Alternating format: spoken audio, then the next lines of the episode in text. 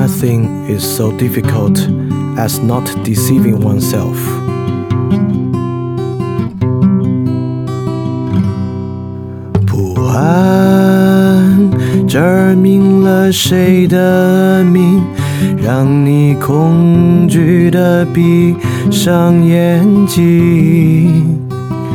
雾伞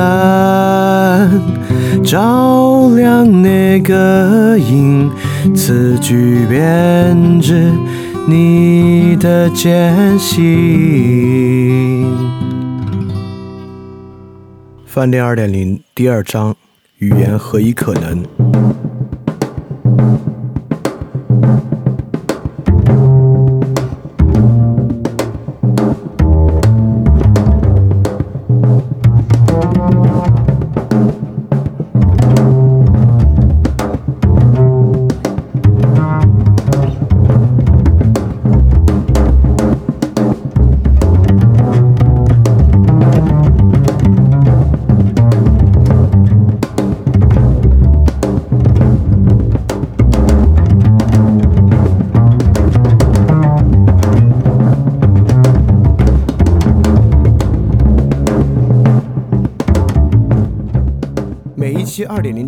节目都配有讲义，讲义可以在 flipradio dot three a disc dot com 下载。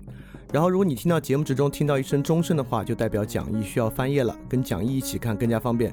如果不希望看讲义呢，也可以在小程序直接查看带有 show note 的节目，就可以边听边看了。谢谢大家。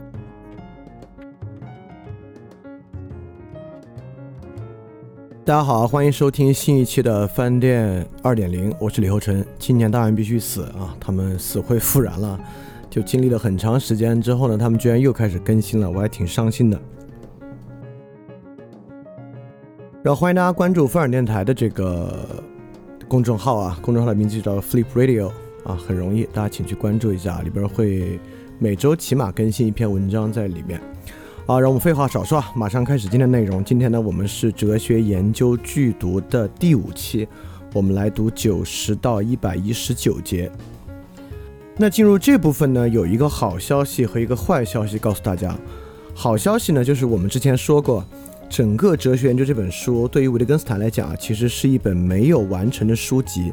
在他生前呢，这本书的书稿是曾经给到过出版商，最后呢又退回来了。给到过出版商的呢。就是哲学研究的第一部分，也就是说，维特根斯坦对于哲学研究的第一部分，他自己呢其实也不是特别的满意，因此呢，整个哲学研究第一部分的前面啊，是做的非常非常的精细，也是整个封装的比较好的一些内容。那么好消息呢，就是从一百节往后，每一节的篇幅越来越短，越来越短了，因此呢，每一节的片段性比较强。对于大家来讲啊，单节理解的难度就大大下降了，呃，这个是里面一个好消息的部分。然后一个坏消息的部分呢，就是如果没有很强的问题意识啊，你会觉得这些章节的内容有点重复，你就觉得维特根斯坦这不又在讲之前讲的内容吗？所以说，怎么样克服这种重复性，从里面挖掘出维特根斯坦是如何在前面内容的基础之上向前递进的？是我们呢现在特别重要的一个部分。那么整个这个部分呢，我们还是呃沿着一条路径往下，也就是说，我们到底该怎么使用语言？这个呢是我们整个学习哲学研究很重要的一个内核。因为对我们来讲啊，我们不是做分析哲学的，不是做数理逻辑研究的，我们本身呢就是来平时说话的。所以对我们来讲呢，学习哲学研究最关键的就是它指导我们，也也或者说它告诉我们。我们应该如何说话？我们应该如何面对他人的话语？这个呢，是我们一直贯穿始终的一个问题意识。那么今天呢，我们就沿着这个问题是往下来开始今天的内容。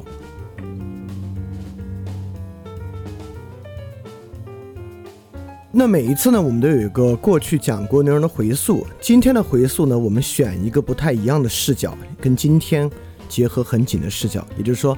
之前从第一节到第八十九节，维特根斯坦在讲啥呢？其中有一个内容是很重要的，就是我们对于语言的问题其实是熟视无睹的。原因就是因为我们跟语言的关系太近了，我们天天使用语言来做各式各样的事儿。所以这个语言系统的问题对我们来讲啊，真的是特别熟视无睹的。好，这里还要说，这个熟视无睹呢，指的不是一种最基础意义上的熟视无睹，比如说我们误自使用语言而忽略了语言本身的问题，指的不是这个事儿。所以说，维特根斯坦揭示的是一种什么样的熟视无睹呢？我管它叫二阶熟视无睹。也就是说啊，我们不是使用语言而毫不反思，我们不是使用语言而盲信语言的一切表述，我们绝对不是这样的熟视无睹。这里熟视无睹的什么呢？这里熟视无睹的恰恰是我们去分析和反思语言里面熟视无睹的问题。也就是说，从我们使用语言开始，我们就对语言的语病。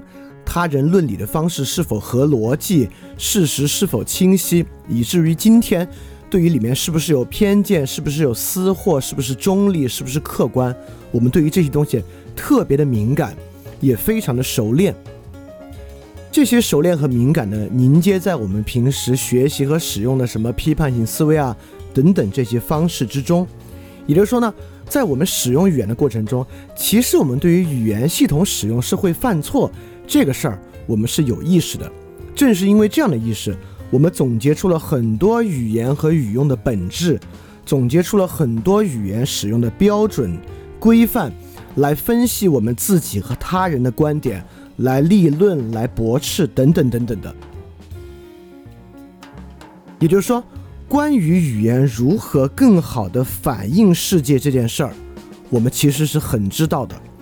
而熟视无睹，恰恰在这个部分之中，所以维特根斯坦这个反思很深，深在这儿。我们语言熟视无睹的问题，是这种我们对语言反思和规范过程中问题的熟视无睹。言下之意就是，我们在对语言进行反思和规范的过程中，犯了一个巨大的问题。维特根斯坦这里要说的，还不是说我们有些零零散散的小问题在犯。维特根斯坦实际在说的是，我们对于语言有一个根深蒂固的大问题。这个问题呢，当然连接在从尼采往后对于过去形而上学的根本反思之中，是在这个脉络之中的一个问题。所以今天我们来看是什么问题啊？所以我们真正熟视无睹的，就是我们对于语言的反思中间的巨大问题——熟视无睹。那今天呢，我们就要来看这个问题。当然，如果这个问题能够取得特别好的理解呢？实际上，对于我们如何使用语言、如何言说，是有非常非常大的这个启发作用的。当然，今天我也会用很多例子来说明维特根斯坦的观点，让它尽量变得容易理解一些。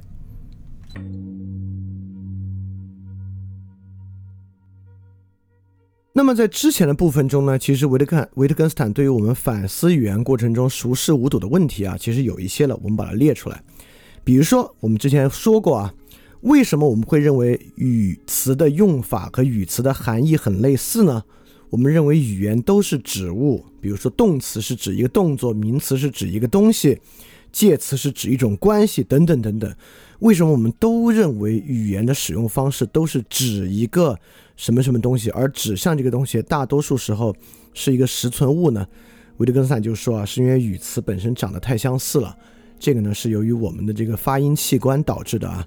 所以说呢，我们忍不住去想，其实语词的使用方法是类似的。这就像我们看火车头里面的各个班子、机关一样啊，是这么一个方式。所以这个呢，就是一种熟视无睹的样式。第二个呢，因为句法本身似乎有对应着世界的关系啊，所以我们另外一种熟视无睹呢，就是我们认为只要句型类似，这个呢也反映了类似的实际性质。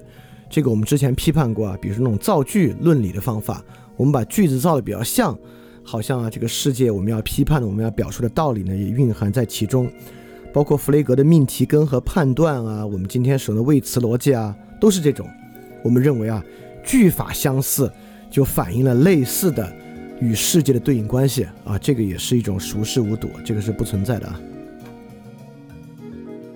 那第三个呢，就是语言游戏本身具有某种趣味性，就是因为语言游戏嘛，我们之前其实讲过“游戏”这个词跟德文那个词汇的对应关系，就中文“游戏”其实比那个德文词汇的意涵要稍微少一点，那个德文词汇的意涵之中有非常重的，它本身有目的，本身是一种旨趣的意味，所以说，用逻辑方式进行分析的语言游戏本身确实具有趣味性，很容易导致我们沉迷其中，认为自己呢在进行特别有价值的事物。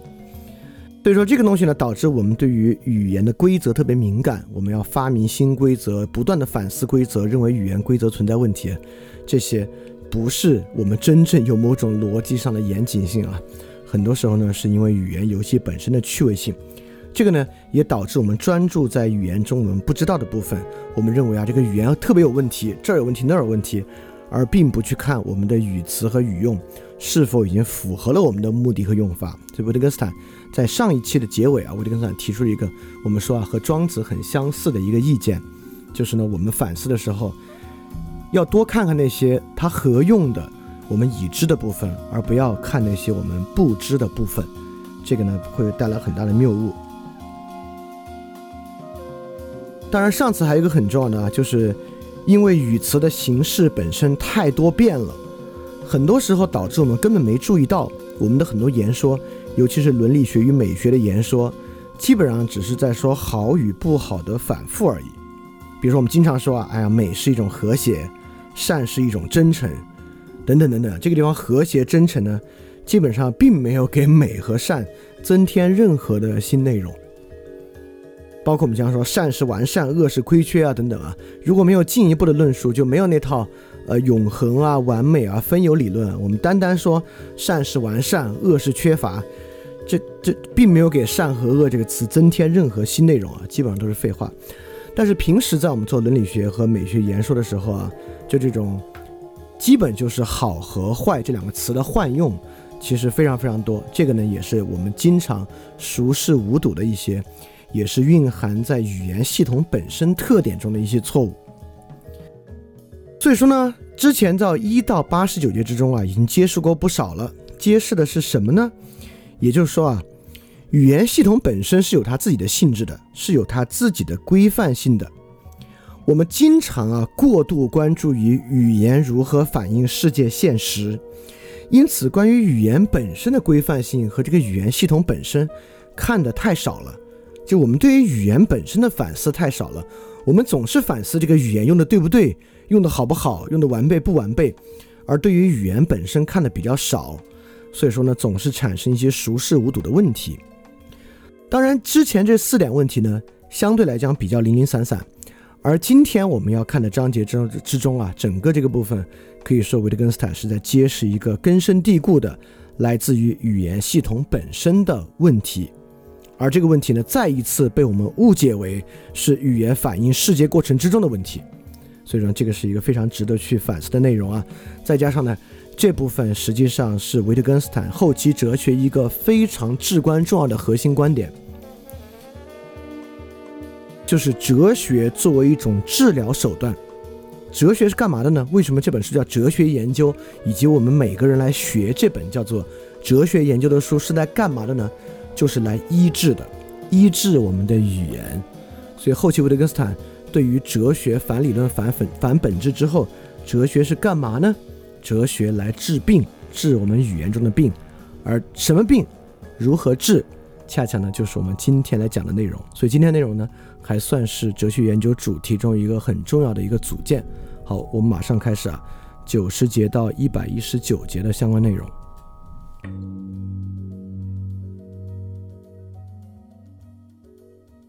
因此，在整个这部分呢，维特根斯坦是要揭示语言形式本身有一种问题。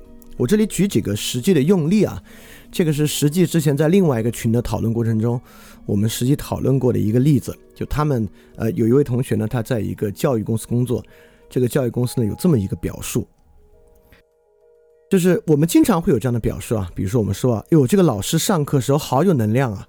就这个话呢，其实不算是很糟糕，这是我们夸老师的一个方法，就是英文也有 energetic 这样的话，这个话是没问题的啊。这个老师上课真是能量满满，好有能量。但是呢，很多时候我们会反过来说，我们反过来在教老师的时候啊，教老师的时候，我们说啊，这个教师上课能量非常重要，我们要注意维持课堂的这个能量场。当我们反过来说的时候呢，这话就很奇怪了。但是上课有能量，维持能量场，听上去还没那么奇怪。但同样的句法，我们用到别的地方来试一下啊。比如说，我们完全可以表示说，这个人可真有气质，是可以的。但如果我们反过来说，早上出门前呀，要注意提升自己的气质值，这话呢就非常奇怪。我再举第三个例子啊，就奇怪到极点了。我们当然可以说，哇，这个短跑运动员速度好快。但我们无法想象一个教练给一个短跑运动员说啊，跑步时候呀要注意自己的速度性。我们很难想象啊，也就是说呢，我们明显发现，在语言结构之中有一种构词法，有一种分析法，就在汉语之中呢，把一个名词后面跟场、跟值、跟性，什么什么场、什么什么值、什么什么性，这是一种构词逻辑上的归因技术，尤其是我们把一个词变成什么什么性，现代、现代性、技术、技术性。这个在学术体系、学术构词之中，简直不要太多。一旦变成什么什么性呢？它就变成一个描述性质的词或描述形式音的一个词了。很多时候在学术论理过程之中啊，这个道理说不通啊，找找不出办法了，你就简单的说这叫什么什么性。很多时候我们写文章也会这么写啊，我们就好像一步就通达了这个事儿的形式音，就被我们用构词的方法抓出来了。但实际上，从速度和速度性，你应该有一个反思，并不是所有情况之下把它变成什么什么性都是合理的。很多时候呢，把一个名词变成一个什么什么性，其实是个特别荒唐的事情。好，所以说呢，这里啊，我们有，我们可以把我们的语言和我们实际要描述的世界，我们把它分成三个部分。世界本身啊，当然就在那儿，我们要去描述它，或者我们要对它做一些事儿。那语言呢，有很多语言描述，我们可以有各式各样的说法，这个说法，那个说法，对吧？那么，在我们的学习过程之中，我们学习论理啊，实际上呢，就是在学习一些语言技术，我们学习一些概念，学习一些知识，学习逻辑，就是这么一套技术。用这个技术本身呢，在诸多的语言描述之中，找到一些更好的描述。所以我管它呢叫超级语言技术。为什么超级呢？是对应今天章节中维特根斯坦用到的两个词啊，就超级概念和超级秩序。我们不管，反正啊，我们假设啊，我们按照一种纯粹逻辑的方式来说话的描述，这种描述呢就是一种超级语言技术。我们为什么要发明这么多这些逻辑啊？发明这些论理词啊？发明用什么什么场、什么什么值、什么什么性来归因呢？就是因为我们要保证我们在真实的反映世界，我们想保证我们在以正确的方式使用语言，因而呢，我们所描述的世界是真实的。所以平时我们关注的，就是用这种超级语言技术来保证的真实表述。不管这个真实表述是关于自然科学的、关于爱情的、关于美的、关于政治的、关于社会的。因此，我们为什么读理论书？为什么看一些理论文章呢？就是因为理论书、理论文章在用这种超级语言技术，似乎更本真的在表述的我们想了解的一个对象。啊，我们平时学的绝大部分东西都是关于这个的啊，都是一些使用正确的或者更高级的论理方式来描述的世界。但维特根斯坦不在意那部分。维特根斯坦作为哲学洞察呢？维特根斯坦恰恰在意这些超级语言技术。维特根斯坦特别在意去看看这些我们认为很厉害的语言技术，这里面会不会有我们熟视无睹的问题？所以说，我们刚才所谓的熟视无睹的问题，在这个结构之中呢，就能够得到一个可能更好的一个呃魔化吧，大概是这么一种关系。我们平时呢都在看这些超级语言技术如何表述世界。而维特根斯坦呢，在看这个超级语言技术里面有没有什么问题？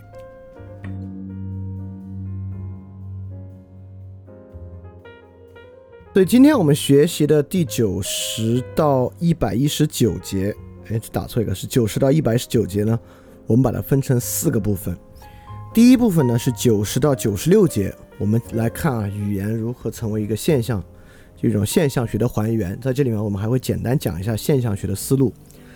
第二部分呢，九十七到一百零五节，我们来看一种我们日常使用超级语言技术啊，里面有一种鲜艳语言的理想，就语言有一种理想形式是什么样的？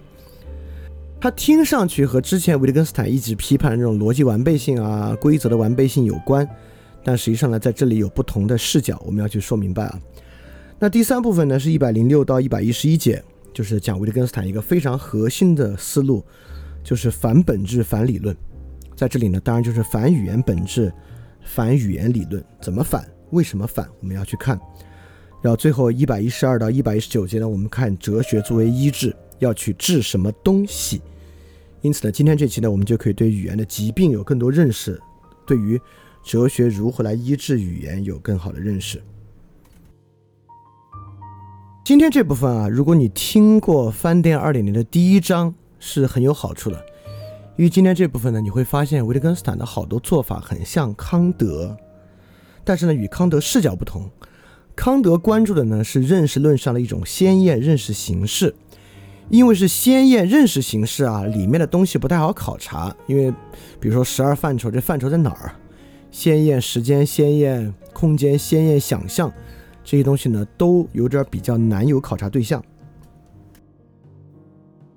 但维特根斯坦呢，在关注语言的某种鲜艳形式。语言嘛，我们平时老使用，还是比较容易分析的。语言现象呢，也更加明晰。尤其是呢，我们还可以把。这部分完全看作康德鲜艳认识形式的一个语言版本，因为在康德那个部分啊，其实我们就在说康德有没有对语言有什么看法呢？很可惜啊，在康德那个年代呢，语言哲学还并不是特别发达，所以康德呢并没有太多针对语言本身的言说。而今天维特根斯坦的九十到一百一十九节呢，我们完全可以看作在康德框架和思路之内，通过语言方式进行反思的一个例子。所以如果你听过第一章，呃，康德的部分呢，今天这部分会比较好理解，也很熟悉。但如果你没听过的话，我也会把它讲明白，到底康德想干嘛，维特根斯坦延续了他的什么思路。好，我们马上开始第一个部分啊，就是语言的一个现象学还原。那关键就是为为什么要做语言做现象学还原？这个现象学指的是什么意思啊？这个地方呢，我们要来。一起探索一下这个部分。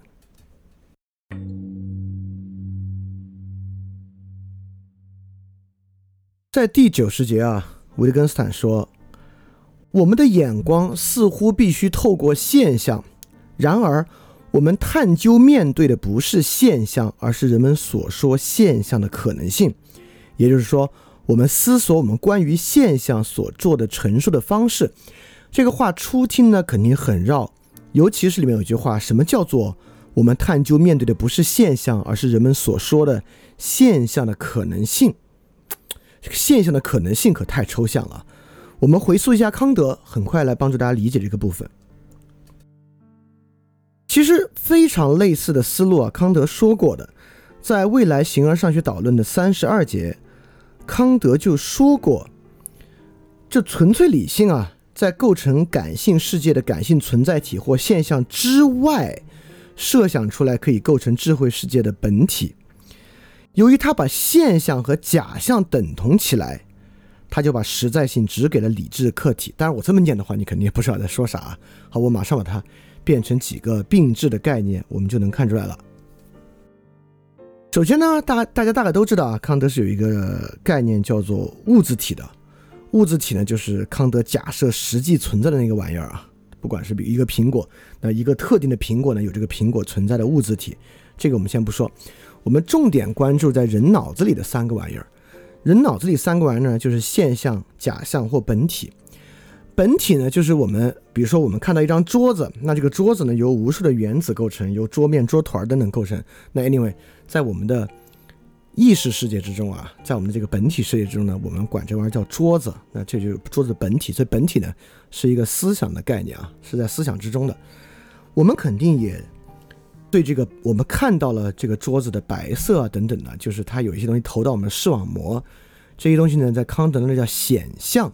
显象我们今天先不管，但是呢，确实别人跟我说，别人会问我们啊，比如说你现在宜家，你跟别人一起逛宜家。别人就问你说：“哎，这个桌子怎么样啊？”然后你就开始描述，你说：“哎呦，这个桌子的漆面怎么怎么样啊？当你使用漆面等等描述的时候呢，你描述的不是显象，你描述的就是现象。这个现象里面已经包含了大量的知性范畴啊，和你的感性鲜艳形式等等等等了。所以说，就是从康德在区分了现象啊本体之后，我们有所谓的现象学的还原这么一说。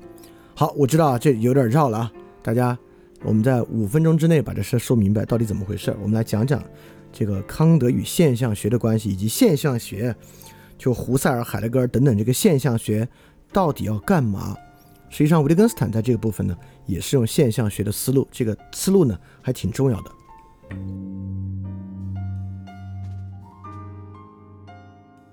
也就是说，在最传统那种理念论的基础之上，假设啊有这个永恒善的存在，就是毕达哥拉斯跟柏拉图早期的一个想法，有这种永恒善的存在，我们就用晚霞这个例子吧。我们看到一个晚霞。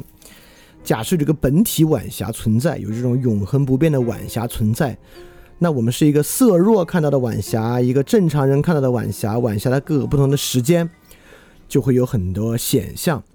但这些显象无所谓的，对吧？它是现象是假象，它都只有这个本体和理念晚霞的一点点而已，就多多少少的关系，所以没关系。假设是理念论的世界呢，这个本体晚霞是实际存在的。就是我们之前说的那种唯实论，就唯实论的色彩之下呢，概念对应的那个理念本体是存在的。那你平时看到的呢，不过就是这个理念本体的一些投射啊等等而已啊，这个没关系的。所以在这个地方呢，现象和假象其实不是特别有所谓。但是啊，按照康德的这个说法，物质体啊，我们是永远不可能直达的。所以说有没有晚霞物质体，我们只能假设有，对吧？我们假设有晚霞物质体，我们所看到的是晚霞的现象，还是晚霞的海市蜃楼？这事还挺重要的啊！因为如果我们看到一海市蜃楼，或者我们看到一幻觉吧，你的视觉幻觉，那那个本体都不应该存在。如果你意识到它是幻觉啊，所以说如果你看到晚霞的现象呢，它就不是假象，但是呢？也没有一下子就看透到物质体，也就是说啊，在这样的一种认识论里面，现象这个层级变得非常重要。在纯粹唯实论之中啊，现象不重要，反正最后就是那个真正存在的永恒的理念，那个才重要，对吧？在纯粹唯名论的世界之中啊，那个显象比较重要，那个现象。构成现象的诸多概念和观念呢，也是唯名论嘛，就也就是一个说法，一个符号而已啊，不重要。但就在康德这个地方啊，现象本身挺重要的。我们虽然不能通过晚霞现象直达晚霞物字体，但这个现象本身里面已有大量的理性要素和观念要素了。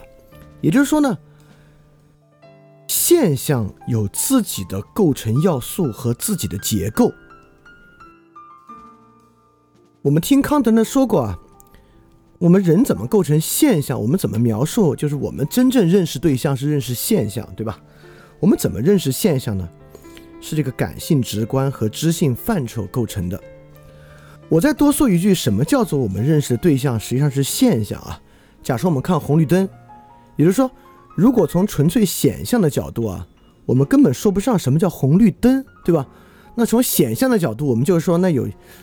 有一个黑的，上面有两个发光的圆球，这发光圆球吧，一个射出绿波长光，一个红波长光，一个黄波长光，等等等等的。当我们能够说“哎呦，看看那个红绿灯”的时候啊，这里面已经不不仅仅是这些纯粹的视觉表象了啊，这里面已经有很多概念构成了，已经有整个世界之中已经继承的一些对象了。这个对象呢，就是现象。这个现象呢，就是感性直观和知性范畴构成的。康德折腾这么一大圈，他真正想说的，就是这个现象有它自己的结构和要素。因此呢，我们在了解什么真理啊这些事情之前不相干的，我们应该先来看看这个现象是怎么构成的。好，我们来看维特根斯坦啊，也一样。假设维特根斯坦为语言嘛，我们说一个语言表述啊。我们说晚霞不是颜色的变换，而是光波在云层介质中的折射导致光波波长的改变。我们可以这么说。那么，请问这句表述直达物质体，也就是说，这句表述是一个客观实在的表述吗？这句表述在直接表达客观的实在吗？用了很多科学词汇啊。那么，正如我们看到的晚霞现象不达晚霞物质体一样，在维特根斯坦这里啊，这句话本身也并不通达物质体。假设有物质体啊，维特根斯坦并不假设物质体存在。他不管说，不管怎么说，他并不直达实际世界，就跟实际世界不相干的。这句话虽然说的这么科学，用了这么多科学概念，它跟实际世界也不相干的。但是这里面确实有很多要素之间有关系，对吧？光波、介质、折射、波长都是彼此之间能够互相支撑的概念。比如光波呢，就有波长；光波嘛，有这个波的传输呢，就有折射。波长有一个值有变化，那么折射呢，又跟这个介质密度啊等等等等的高度相关。光波波长呢，又会影响颜色，所以说。整个这句话还是有很强烈的内在结构的，就是晚霞不是颜色的变换，而是光波在云层介质中的折射导致波长的变化。整这套东西啊是有一个内部的规范性的。所以说，我们经常会认为这样的一句话在真实的反映世界。维特根斯坦在这里节要说啥呢？就说啊，我们现在不管这玩意儿有没有真实的反对世界。反映世界，因为我们探究的不是现象，而是现象的可能性。就这句话有没有真实的反映世界，我们先不管。我们先来看看，怎么会有这么一句内部结构清晰的话的存在？怎么能有这么一种构词？怎么能有这么一句话？对这个呢，就是现象学的思路。就现象学要做啥呢？现象学有个词啊，叫“回到事实本身”，哈，但是这个不同的现象学学者对于什么叫事实本身，这事肯定是有千差万别的态度的。但总的来说呢，它就是尽量去悬置我们之前所有的理论，悬置我们之前自以为知道的一些构成。比如说，我们之前认为这都提光波、提介质、提折射、提波长了，这肯定是描述实际事件。就我们先把这些悬置，我们先来看看这事儿是怎么来的，这个现象本身的结构和构成是什么样。我们不把它当做光学里面的一个客观描述，我们把它还原为一种语言现象来看这种可能性，这种现象的可能性是啥？这个东西呢，就是现象，所谓现象学的思路。对康德做的也是这个事儿，康德并不直接像笛卡尔那样去描述知识的完备性是什么，也不像修魔那样去描述现实世界因果为什么在人的脑子里面搞不定。康德去描述这个因果、这个思想、这个感觉在我们脑子里是怎么可能的，它何以可能，是怎么形成的？啊，正是这个思路呢，开启了现象学。那维特根斯坦一样，维特根斯坦不去看。什么语言表述真实世界，什么语言不表述，而回来看语言的分析这事儿何以可能？因此从中呢，我们能够开启今天的内容啊，就是这个语言反思啊，这个语言构成啊，这个语言分析啊，这个语言逻辑里面的问题是什么？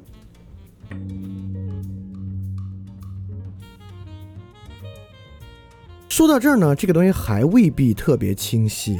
所以说呢，我再引维特根斯坦一九二九年对史里克等人说的一句话，来看这个语言的现象学还原这个思路到底是要做啥？啊在一九二九年对史里克的话里面呢，维特根斯坦描述了自己观点的一个转变。他之前相信什么，现在相信什么？他是这样说的。关于之前的部分呢，维特根斯坦说啊，过去我曾经相信存在着日常绘日常绘画。与一种初级语言，前者呢就是日常绘画，我们对一切日常事物进行讨论；后者那个所谓的初级语言呢，乃是我们真实确知的东西，即现象。我也曾经谈论过一个主级系统和次级系统，现在我说明我不再坚持这种成见了。也就过去呢，维特根斯坦啊，就是在逻辑哲学论的时候，维特根斯坦呢认为有两种语言，一种语言呢是日常绘画，就是我们对日常事物谈论的方法；一种方法呢就是一种初级语言，在初级语言之中呢，我们就能够去谈论那些我们真实确知的东西，就是一个一个逻辑语言嘛。那些真实确知的东西呢，就是我们心中的现象。好，你看啊，维特根斯坦这里说了，我们不讨论什么是现象，我们讨论现象何以可能。他现在转变了什么呢？维特根斯坦现在做了这么一个转变。他说：“我现在相信啊，在实质上呢，只有一种语言，就是日常语言。我们不需要再去寻觅一种新语言或构建一个符号系统。日常绘画就已经是这种语言了。前提呢，我们得先去除存在于其中的不清晰性。也就是说，维特根斯坦认为啊。”没有在日常语言之外构建的一种初级语言，日常语言本身就已经是这种语言了。是哪种语言呢？日常语言本身就包含了可以传达真实确知东西即现象的这个特征。日常语言本身说白了，就是我们在日常说话的时候就是按逻辑说话的。我们总以为这个没有逻辑或者逻辑不完备，实际上跟那没区别。在今天某一节里面，维特根斯坦也说了这个态度啊，就是说我们以为那种深奥的逻辑啊，在日常语言言说中依然存在，他就是那么说的。所以说，我们熟视无睹的是啥呢？就像维特根斯坦早期想法一样啊，我们存在一种非日常语言，可以让我们直达物质体，这就是我们一直相信的。也就是呢，这就是我们在最开始说的那个所谓的超级语言技术。只要去使用这些超级语言技术啊，它就不是一种日常言说，它就是一种直达物质体的言说。这个事儿你可能会觉得，怎么会？我平时才不会这么说话呢。因为你看，我们每次一听维特根斯坦说日常语言，我们就想到很多我们的日常语言，出去买个东西啊，跟人打招呼啊。然后这里面一些逻辑性谈论啊，什么直达物质体啊，每次我们都觉得，哎呦，这都是学究犯的错误。我们平时真的不这么说话，我平时是不这么说话的。我们每次都会举一些例子来说明，不，大家平时都这么说话。比如说，我们经常讨论问题，就是那个根深蒂固的问题。我们问什么什么东西的定义是什么？我们一讨论问题啊，我们就忍不住问：美的定义是什么？艺术的定义是什么？素质教育的定义是什么？你在这里想问定义的时候呢，你就已经不认为你在进行日常语言言说了，你就在进行某种非日常语言的现象。但你认为啊，你认为你在进行一种非日常语言言说，它里面就某有某种完备的逻辑的特征，不一定是完备的啊，至少有一些清晰的、明确的边界来让一个东西呢具有某种定义。而一旦定义出来呢，如果这个定义真的是一个成功的定义啊，我们这里不说好和坏，我们用成功或不成功，要我们成功的完成这个定义呢，那这个定义来确保的概念呢，很可能就可以直达这个物质体。对，维特根斯坦呢，今天就是来也还原这种，来说明这种语言现象，就是我们这种想法何以可能？我们为啥迷信有一种非日常语言可以直达物质体？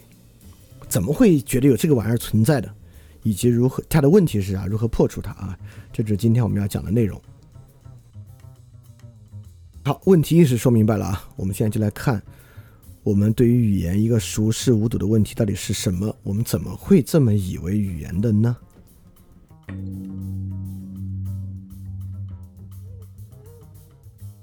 那么九十一和九十二这两节呢，维特根斯坦基本上在说啊。就语言具有某种拆解的属性，这个拆解的属性非常容易理解，对吧？我们说了人的语言和动物语言的区别，动物的语言呢是信号语言，黑猩猩的这个叫声呢是指老鹰来了，那个叫声呢是指有另外的黑猩猩来打架。这两个叫声之间呢，比如说黑猩猩讲老鹰来了和和这个狮子来了，这里面不会有来了这个词啊，就是两种不同的叫声而已啊。就是信号语言。那什么是符号语言呢？就是我们这个语言啊，里面有各式各样的语言符号构成。那既然语言符号呢，像我们说狮子来了，老鹰来了，它就可以被拆成老鹰、狮子和来了这个动词和这个名词，对吧？也就是呢，我们的语言啊，天然就具有某种拆解的属，可以去拆解。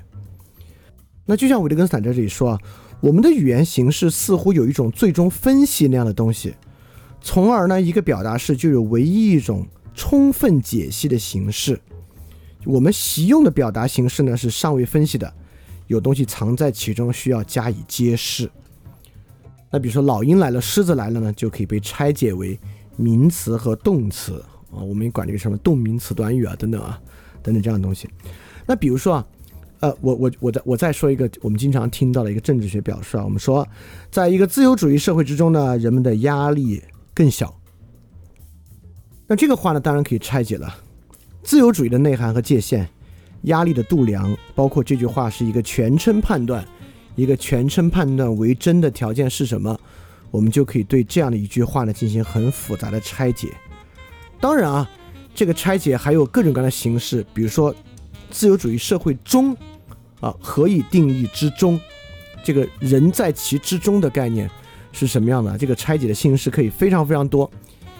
也就是说，不像一种信号语言，这个信号本身就对应了一个目的。像，呃，哲学研究里面的语言二，就是我们说方式就是把只把方式拿过来等等的，不是这样的。而一个我们的自然语言过程中呢，它是有很多可拆解的部分的。而我们确实发明了非常多拆解语言的方式，就比如说啊，这个罗素就规范了各种各样的命题类型，它包括性质命题、连言命题、选言命题、假言命题等等等等很多这个命题的类型，供我们来进行分析。而我们在网上批判他人说你这明显是双标，你这句话里面是悖论，这句话的表述是不真诚的，等等等等。也都是靠这样的语言拆解和分析来得出的。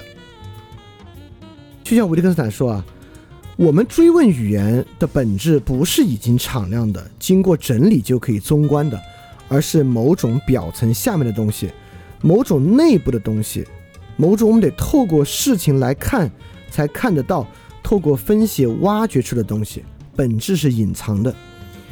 就像一个命题是性质命题，是连言命题，是选言命题，还是假言命题，其不在语句的表述之上。我们要要经过一些分析，才能看出来。哦，这是个性质命题，哦，这是个假言命题。而为什么分析出各种命题很重要呢？就是因为我们一旦说命题啊，有个很重要的就是真命题和假命题。只有分析出了命题类型，它的真假呢？才符合一种独特的真值含项的形式。所以说，我们之前讲啊，我们熟视无睹的问题呢，就是认为语言有一种非日常语言形式。那么，在九十一和九十二节，维特根斯坦就是在回答：怎么会有这个非日常语言形式呢？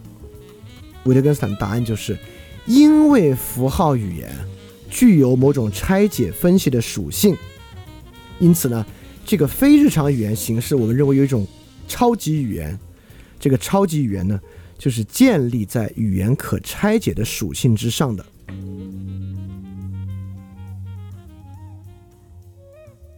那么这一拆怎么样呢？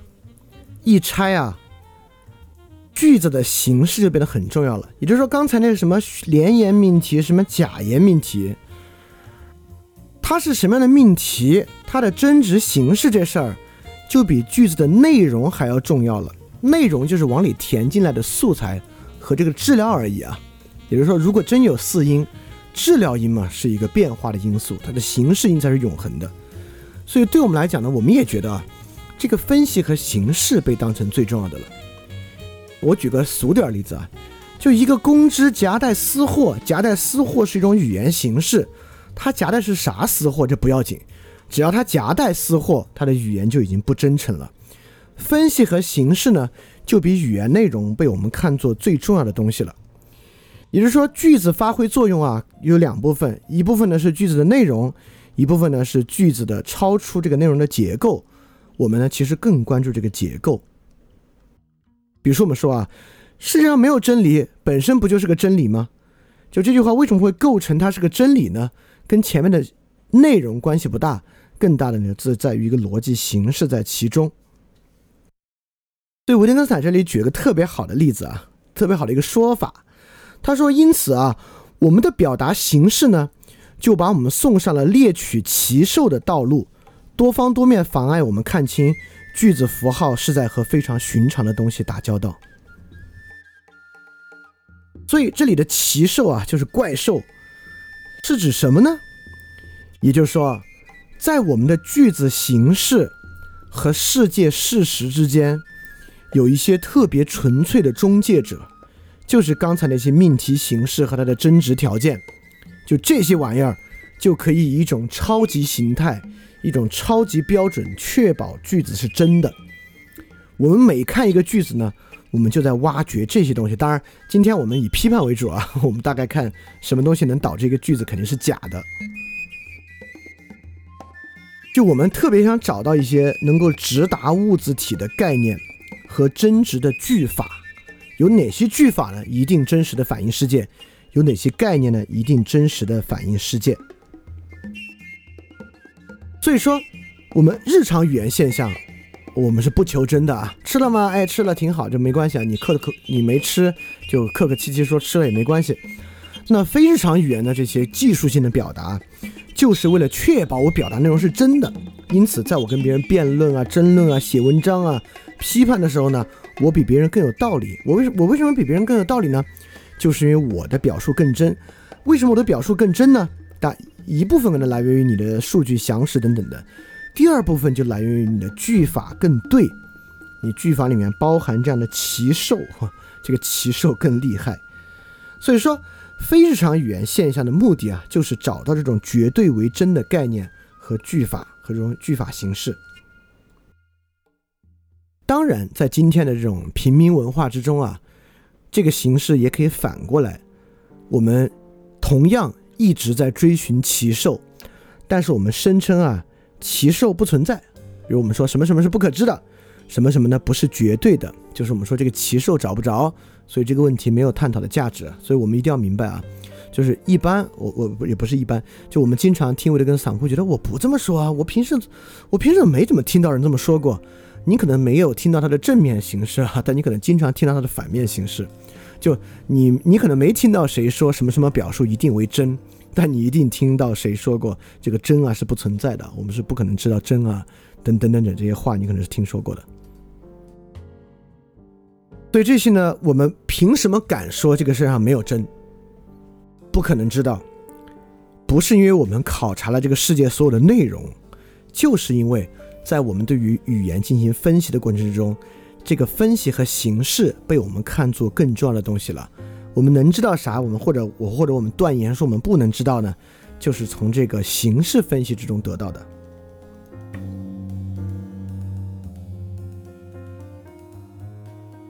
那么九十五、九十六节呢？维特根斯坦就在说啊，我们对于语言这种熟视无睹的问题，就是说语言本身是。由于它是个符号系统，它是可分析的。可分析呢，就让我们误以为有某种本质隐藏在其中。这个幻觉呢，就产生了很多幻觉。这是什么幻觉呢？也就是说，我们的语言可以表述非常非常多的现象，很多现象呢是假的。我们大多数描述的呢是假象。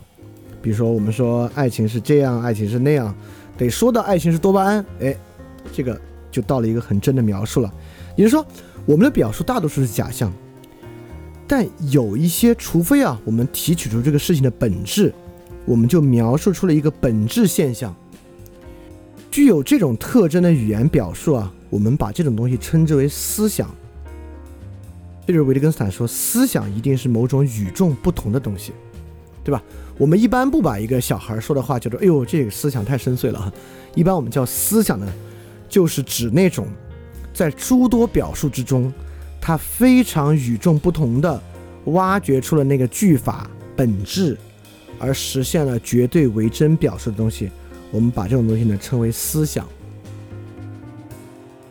因此呢，本来有一个幻觉，一个幻觉呢就是语言本身有某种隐藏在其中的本质，它衍生出了好多别的幻觉。比如说呢，就是我们有一堆这样的为绝对为真的表述啊，这种玩意儿被叫做思想。那思想又怎么就怎么了呢？就是它的影响是啥？影响就是维特根斯坦这句话。我们说句子、语言、思想、世界这些概念前后排成一列，每一个都和另一个相等。因此呢，我们就认为真实世界被真实的反映在某些思想里面。这些思想呢，是由一些语言构成的。这些语言呢，就是这样的一些句子。就到这个时候呢，就变成了一套幻觉体系。我们就认为这些符合一种描述方式的句子构成的语言，它呢是一种思想，是一种很与众不同的东西。它呢真实的反映了世界。所以说，本来啊，符号语言可分拆、可拆解这个事儿，只是符号语言的一个玩法而已啊。这个玩法里面呢，并不保证能够有什么绝对为真的东西在其中。我们认为呢，这套玩法啊，有一些隐藏的本质在其中，它就衍生出了这样的一些幻觉。所以我在最开始啊，对这个对这一节的说法呢，我管它叫这个伪赫尔墨斯主义的语言学版本。这我得说一下，这个其实是一种我们的冲动。就这个伪赫尔墨斯主义啊，我们在培根那地方说过。就是唯名论之中呢，有一种神秘主义，伪赫尔墨斯主义呢，就是说啊，我们得通过一种技术方式，通过这个技术方式呢，我们可以发现世界的本质，可以发现隐藏的世界的秘密。而培根使用的方式呢，就是实验法。所以说，所谓伪赫尔墨斯主义呢，就是我们相信透过一种技术方式，可以直达世界神秘本质的方法。而句法分析啊，逻辑、数理逻辑、句法分析。能够通达真命题呢，也是韦赫尔墨斯主义在语言学上的一种应用。当然，把它描述为这种冲动，当然是说这种冲动本身有些虚假性，才这么去想的。Anyway，我们推进到这儿呢，我们就已经推进到了语言本身有拆解属性，拆解属性呢带来语言的分析和拆解形式被我们当做更重要的东西。那这种重要的幻觉呢，就衍生出了我们可以发明一套。句子一套语言形成一种思想，反映真实世界的这么一个方法。而今天啊，我们所看到的诸多理论体系，科学的、非科学的，就是用这些特殊的非日常语言形式所构成的思想，一套一套的思想，什么地弱代偿的思想啊，绝对精神的思想啊，等等等等，这样的一些东西。这些思想呢，都在尝试去反映世界。维特根斯坦没有这个兴趣啊，维特根斯坦只想反映语言本身有什么特点。好，那第一部分 Section One 我们讲完了。Section One 我们讲了什么是这个语言的现象学分析，我们如何把语言还原为语言现象来看这个现象的构成。那在维特根斯坦挖掘这种现象构成的时候呢？它就是从语言的符号语言的可拆解性、可分析性入手的。通过这个可分析性呢，他发现一种幻觉形式，就是一种赫尔当代的语言学伪赫尔墨斯主义。我们透过分析挖掘啊，可以找到某种隐藏真相。那这个隐藏真相呢，从一个幻觉啊，变成一套幻觉，就形成了今天多种多样的不同思想。我们认为这些呢，是一些不同的反映真实世界绝对为真的方式。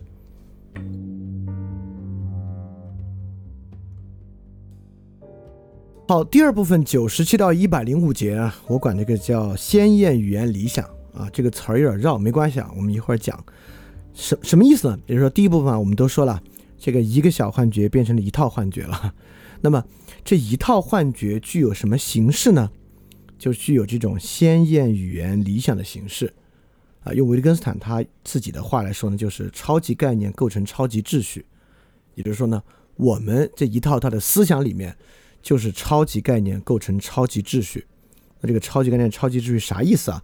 为什么我们要把它类比为康德的鲜艳认识论来说一个鲜艳语言理想？这是啥意思啊？我们现在来看这部分维特根斯坦讲的是什么？我们也来看现在我们熟视无睹的语言问题所构成这套幻觉体系是什么样的。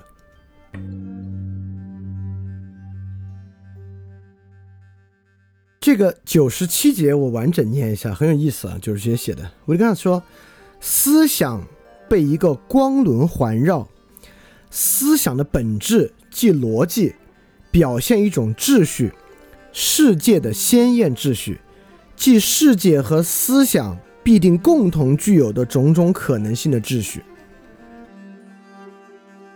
但这种秩序似乎必定是最简单的，它先于一切经验，必定贯穿一切经验。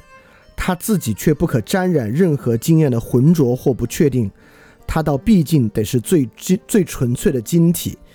这种晶体却又不是作为抽象出现的，而是作为某种具体的东西，简直是最具体的，就像是世界上最坚实的东西。我们有一种幻觉，好，又开始说这个幻觉了啊，好像我们的探索中特殊的、深刻的，对我们而言具有本质性的东西。就是在于抓住语言的无可与之相比的本质，那就是句子、语词、推理、真理、经验等等概念之间的秩序。这种秩序可以说是一起概念之间的超超级概念之间的超级秩序。当然，最后维特根斯坦说，只要语言、经验、世界这些词有用处，它们的用处呢，其实就像桌子、灯这些词一样卑微。好，这里说什么意思呢？你看，这里说到了超级概念之间的超级秩序。这些超级概念呢，像什么语言、词语、推理、真理、经验、世界等等这些词啊。你看，这些词都不是像什么桌子、椅子、苹果这些词。而什么地方这些词最多呢？当然是认识论和知识论。所以说呢，这种幻觉形成的思想体系，在今天啊，最大的肯定是一种认识论和知识论的迷信。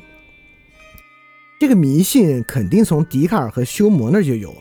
笛卡尔那么喜欢谈什么是思想，什么是观念；休谟那么喜欢谈什么是印象，什么是理念。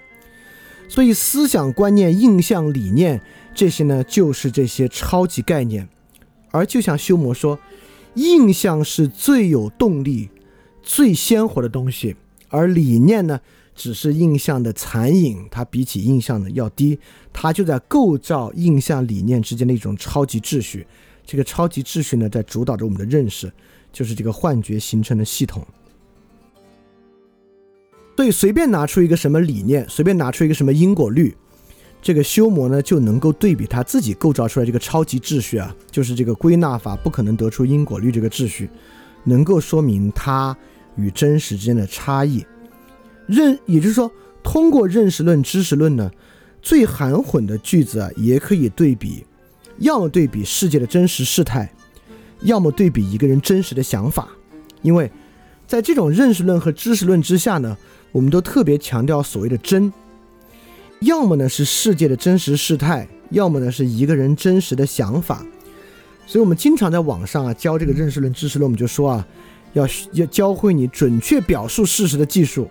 或者准确表达自己想法的技术啊，就是这些，呃，幻觉所构成的一个目的。所以，我们是用什么东西来构筑这些所谓的思想啊，构筑这套幻觉的呢？就是这里说的超级概念和超级秩序。超级概念呢，就是这些思想啊、印象啊、观念啊、经验啊、语词啊等等的。超级秩序呢，就是他们所形成的。什么命题一定是真这样的一种秩序？那么呢，维特根斯坦非常反对超级概念，也就是说，确实啊，当我们看现象，我们看康德如何使用现象呢？是在这个跟假象本体物自体的关系之中使用的。黑格尔怎么使用现象？胡塞尔怎么使用现象？海德格尔怎么使用现象？维特根斯坦怎么使用现象？在维特根斯坦这里现象里面啊，它指的还是语言想表述的那个语言假设存在那个世界事实，那个叫现象。我们就会发现，不同的哲学家啊讲这个现象差异之大。当然，你可能认为啊这是哲学的问题，数学就不。那其实也不是啊。我们已经介绍过这个逻辑实证主义、直觉主义和这个形式主义。罗素也说过这句话。罗素还是研究数理逻辑的。罗素说啊，几乎没有看到过大家对于逻辑的定义是一样的，就是大家使用“逻辑”这个词，到底在说啥？罗素说，我基本上没有看到大家对逻辑有一样的看法，有一样的定义的。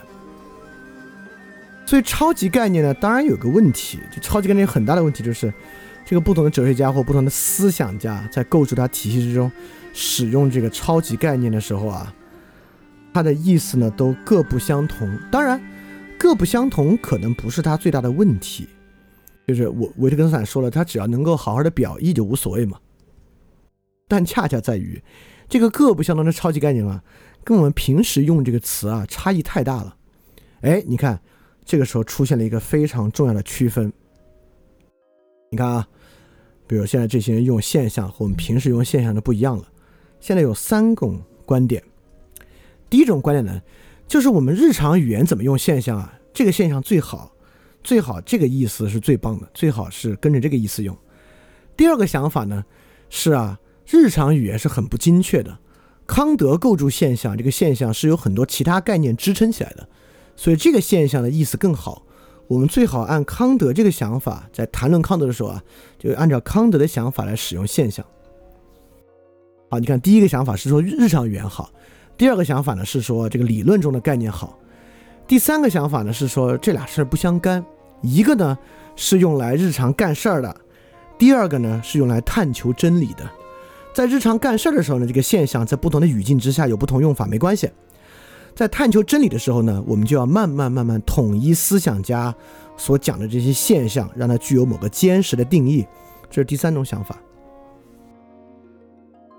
你会发现，第二种想法就康德用的更好，和第三种想法都挺好。反正日常语言是来干事儿的，这个理论词汇是拿来探求真理的。我们要逐渐统一理论词汇，让它有一个坚实的意义。第二个想法和第三个想法呢，都有一个信念，哼。还是维特根斯坦最早说那个信念，有一种非日常语言，这个非日常语言呢，能够更好的表达为真的各种现象。对超级概念和超级秩序啊，本质上还是有这个信念在其中的。当然，维特根斯坦后期的想法就是说，这些都是没这些玩意儿。日常语言有一个概念啊，这个日常语言用了好几千年，当然进入现代社会之后啊，起码也好几百年。这个是最好的，最好不要随便定义一个词汇，把它套到一个理论里面用。这种事情呢，意义特别小。为什么意义特别小？我们一会儿当然会说明白。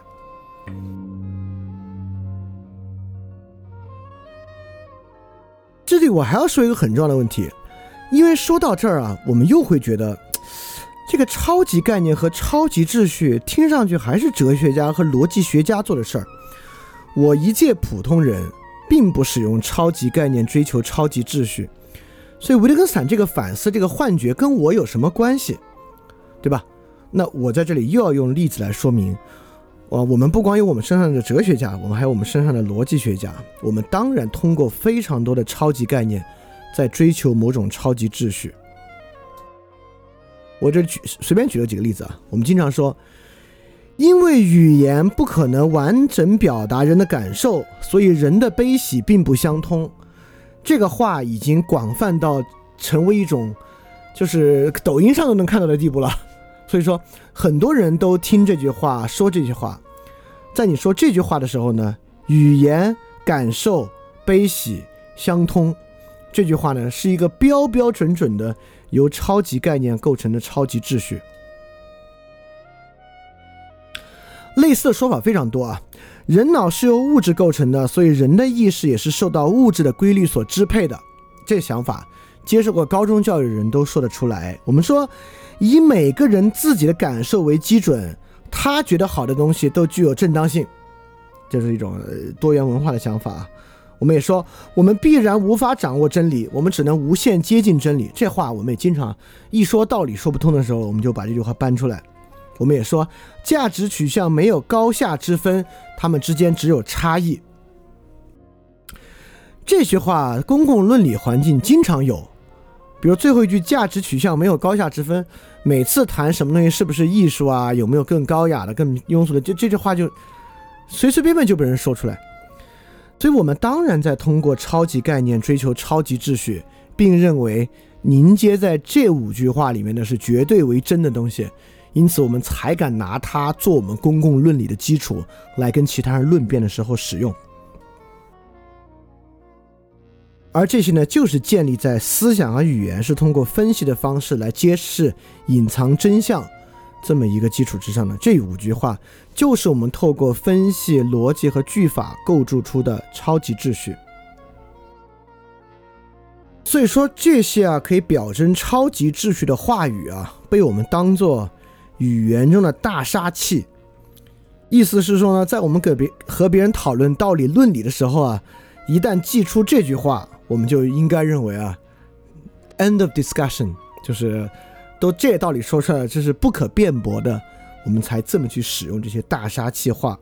所以说，就是因为这些能够用超级概念构筑超级秩序呢，就构成了维特根斯坦所谓的理想化语言这么一个特点。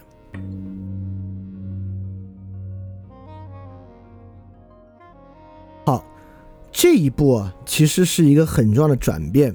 你要自己读，你可能没有意识到，因为我们在说啊，维特根斯坦已经说了，维特根斯坦呢是不相信有日常语言与非日常语言的。现在他不这么想了，因此呢，维特根斯坦说，日常语言就具有这个特征。所以到一百节画风一转，开始讲这个什么的理想的时候呢，维特根斯坦实际上是要说啥？在这一节以前，超级概念的超级秩序还是在说非日常语言。比如，我们认为有一种日常语言以外的东西，就我们一旦开始搞那些玩意儿啊，哲学书、理论书的时候呢，就是非日常语言了。我们用它构成超级秩序，来形成一种绝对为真的表述。而日常语言，我们不考虑这个。到一百节，维特根斯坦想说的是。其实日常语言里面也有这个玩意儿，因为维特根斯坦说了，其实我们不需要想象构筑一种超级语言和超级语言形式，我们的日常语言里面一样是合逻辑的，因为我们说了，这是因为符号语言的分析特征，所以日常语言也跑不了。所以说呢，一百。幺零幺幺零二这三节，我认为这个呢就主要在说我们的符号语言啊，即便在日常语言之中，我们也是这么想的，因为就像这里说，我们已经看到这种规则了，我们的确是理解符号，用符号来意味事情，就即使在说日常语言，它也是一些符号和符号意味对象这样的东西存在的，而符号的分析本身就可以经过变换。而我们在日常语言中呢，符号也有它还原的逻辑，大概念有小概念来支撑和构成也是可能的。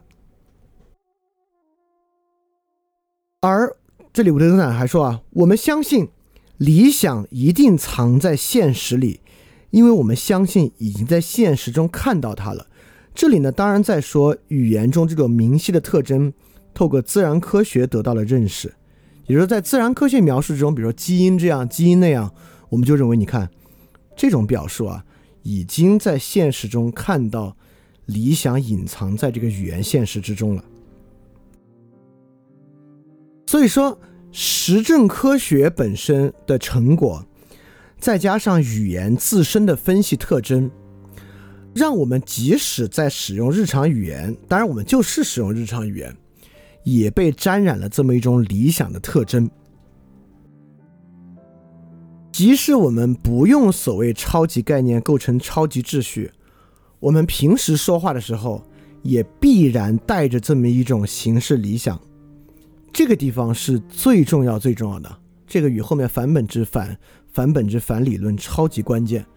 而这个地方呢，恰恰构成了维特根斯坦和康德一个很强的对应关系。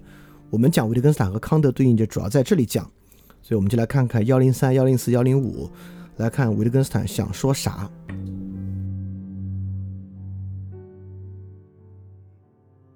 你看，维特根斯坦说，在我们的思想里，理想稳如磐石，你无法脱离理想，你终必返回理想，也根本没有理想之外，外边没有两气，这是从哪儿来的呢？这个想法就像我们鼻子上架着一副眼镜，我们要看就必须透过它看。我们简直从未想到把这副眼镜摘掉。眼镜这个比喻，我们在康德那就用过了。比如说，我们说鲜艳感性论，我们以时间和空间的方式来感受和想象，这个当时就说啊，这就像一副眼镜。我们人啊，产生感觉，就必须架着这个眼镜去产生。当然，鲜艳知性的十二范畴也是一样。我们人啊，形成现象就得拿这个去看。所以说，康德的理论这个鲜艳认识论，当时我们就说它就像是人的一副有色眼镜一样，这眼镜你还摘不掉。人来感受、理解世界、产生认识，必须带着这些东西去看。所以，维特根斯坦现在在说啊，就算我们使用日常语言，或者我们以为非日常语言。也戴着一个眼镜儿，什么眼镜儿呢？它必然有一种分析和逻辑的特征。就我们日常语言说话，就在你在街上跟人吵架，两个人吵架也不是完全胡言乱语，吵架就讹你在街上遇到一个讹人的，那讹人的人讲话也希望其中言之成理，他也是有分析和逻辑特征的。当我们开始这么说话的时候呢？他就在想办法建立一种超级秩序了，虽然听着没有那么高大上，但是已经是那么回事儿了。所以这就像维特根斯坦在一九二九年说的：“日常绘画就已经是这种语言了，前提是我们先去除存在于其中的不清晰性。日常语言就已经是我们以为可以表达真实确知东西的语言了。”我们去除什么不清晰性呢？就是我们以为有一种非日常语言，它里面才包含逻辑的不清晰性。现在透过这种语言的分析特征，我们还原回来了。就算日常说话，也必然带有理想的特征。所以这个呢，就是维特根斯坦的康德眼镜，就是我所谓的鲜艳语言论，就是语言有一种鲜艳形式，分析和逻辑的。它隐藏在我们的语言概念之中，导致即便是我们的日常语言表述，它只要是在以道理推进的表述或者构成 make sense 的表述，它就具备这种逻辑。当然，从如果这么听挺好吗？就日常语言也能够获得绝对真值的形式，那太好了。不好，不好在哪儿呢？跟康德一样，就是因果律不存在于物质体世界之中啊，因果律。在我们的想法之中，在我们的这个鲜艳范畴之中，鲜艳知性范畴之中，那维特根斯坦这里说的一模一样。原话是说，人们把属于表述方式的东西加到事物头上，也就是说，这种超级秩序，这种表述绝对为真，只是表述方式的一个秩序，根本不是表述对象的秩序。因此。即便是日常语言，我们有时候也以为表述方式本身的逻辑和明晰性，就是那个对象事物的逻辑和明晰性。维特根斯坦这里要提示就是，超级秩序只是语言本身的秩序，而非事物的秩序，而非现象的秩序。当然，如果是语言现象的话，是啊，而非那个世界之中事物的秩序。当然，这里数学也是一样的，超级秩序也是数学本身的秩序。而非事物的秩序，当然这就是哥本哈根诠释的意义。所以说，我们的表述、我们的想法、我们的思想可以有这种理想形式，我们可千万别觉得世界也有，千万别觉得我们的表述对象也有。那这很快就会进入下面的批判和连接了。好，所以第一部分呢，维特根斯坦讲了我们熟视无睹的语言问题，就是语言本身符号系统的分析，符号系统的挖掘特征。那第二个呢，这个分析和挖掘所形成的幻觉是什么样的呢？在非日常语言之中呢，我们以为是超级概念、超级秩序。维特根斯坦接着说啊，实际上在日常语言之中也有这套东西，就是语言的理想形式和对于语言理想与现实关系这种执念，这个呢也是我们有的。好。那这个执念有什么问题？为什么我们要抛弃这个执念？现在维特根斯坦在第三部分呢，就来说这个问题了。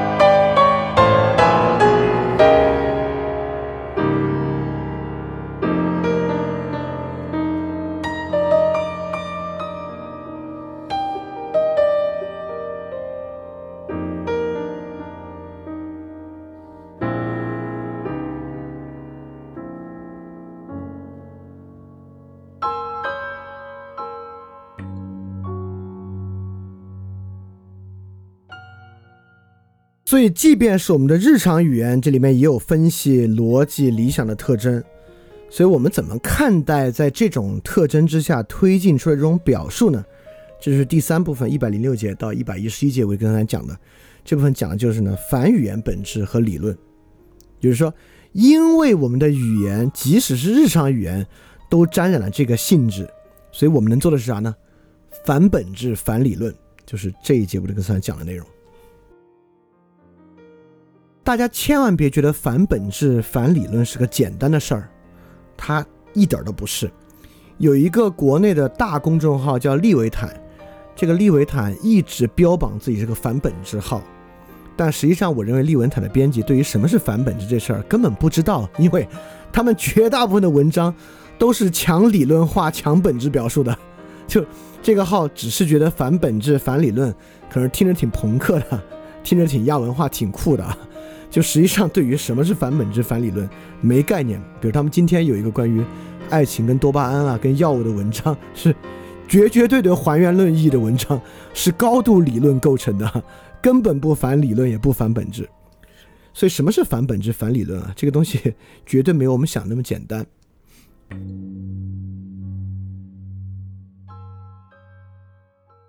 首先啊，我们应该知道，我们是。不可能不进行这种分析式的表述的。在之前维特根斯坦的过程中，我们说过啊，一个比较好的表述方式是用范型进行表述，用范例，对吧？但你肯定不可能跟别人论理的时候，你讲出一个例子，然后之后什么别的话也不说，你把例子讲完了就陷入沉默，这可能太智者了。就是实际上，我们不管写文章还跟人们讲别人讲话，你讲完一个例子之后，你开始阐释这个例子。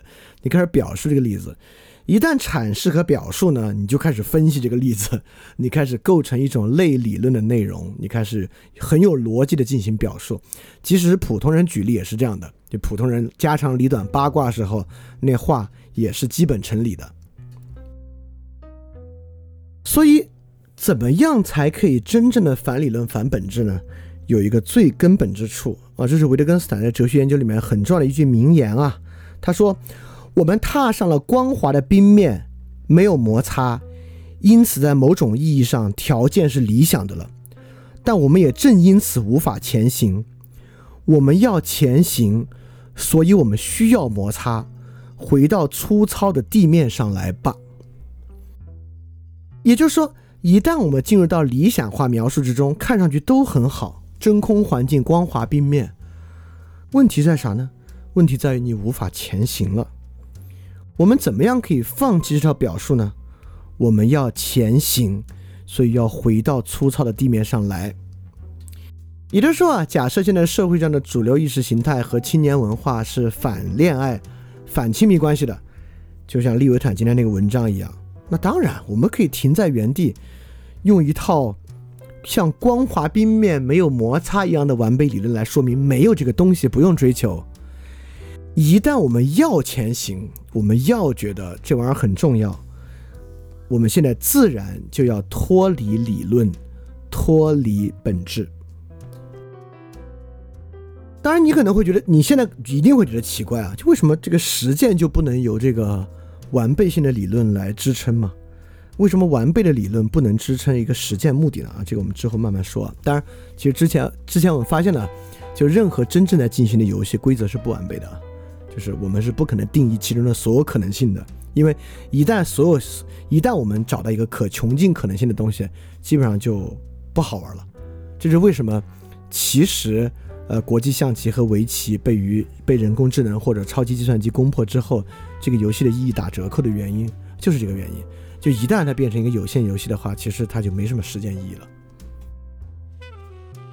所以基本上，维特根斯坦在幺零六幺零七节想说的呢，就是如果我们要实践，我们要前行的话呢，呃，虽然我们无法避免使用分析式的方式来描述，但是对于里面这里面所构成的很多理论啊、表述啊、分析结果啊，你就最好别太当回事儿，别太当回事儿，别太当回事的根本原因啊，就是因为理论大厦建得再高，建得再漂亮、再好。它也仅仅在语言中，而不在实际实际的世界中。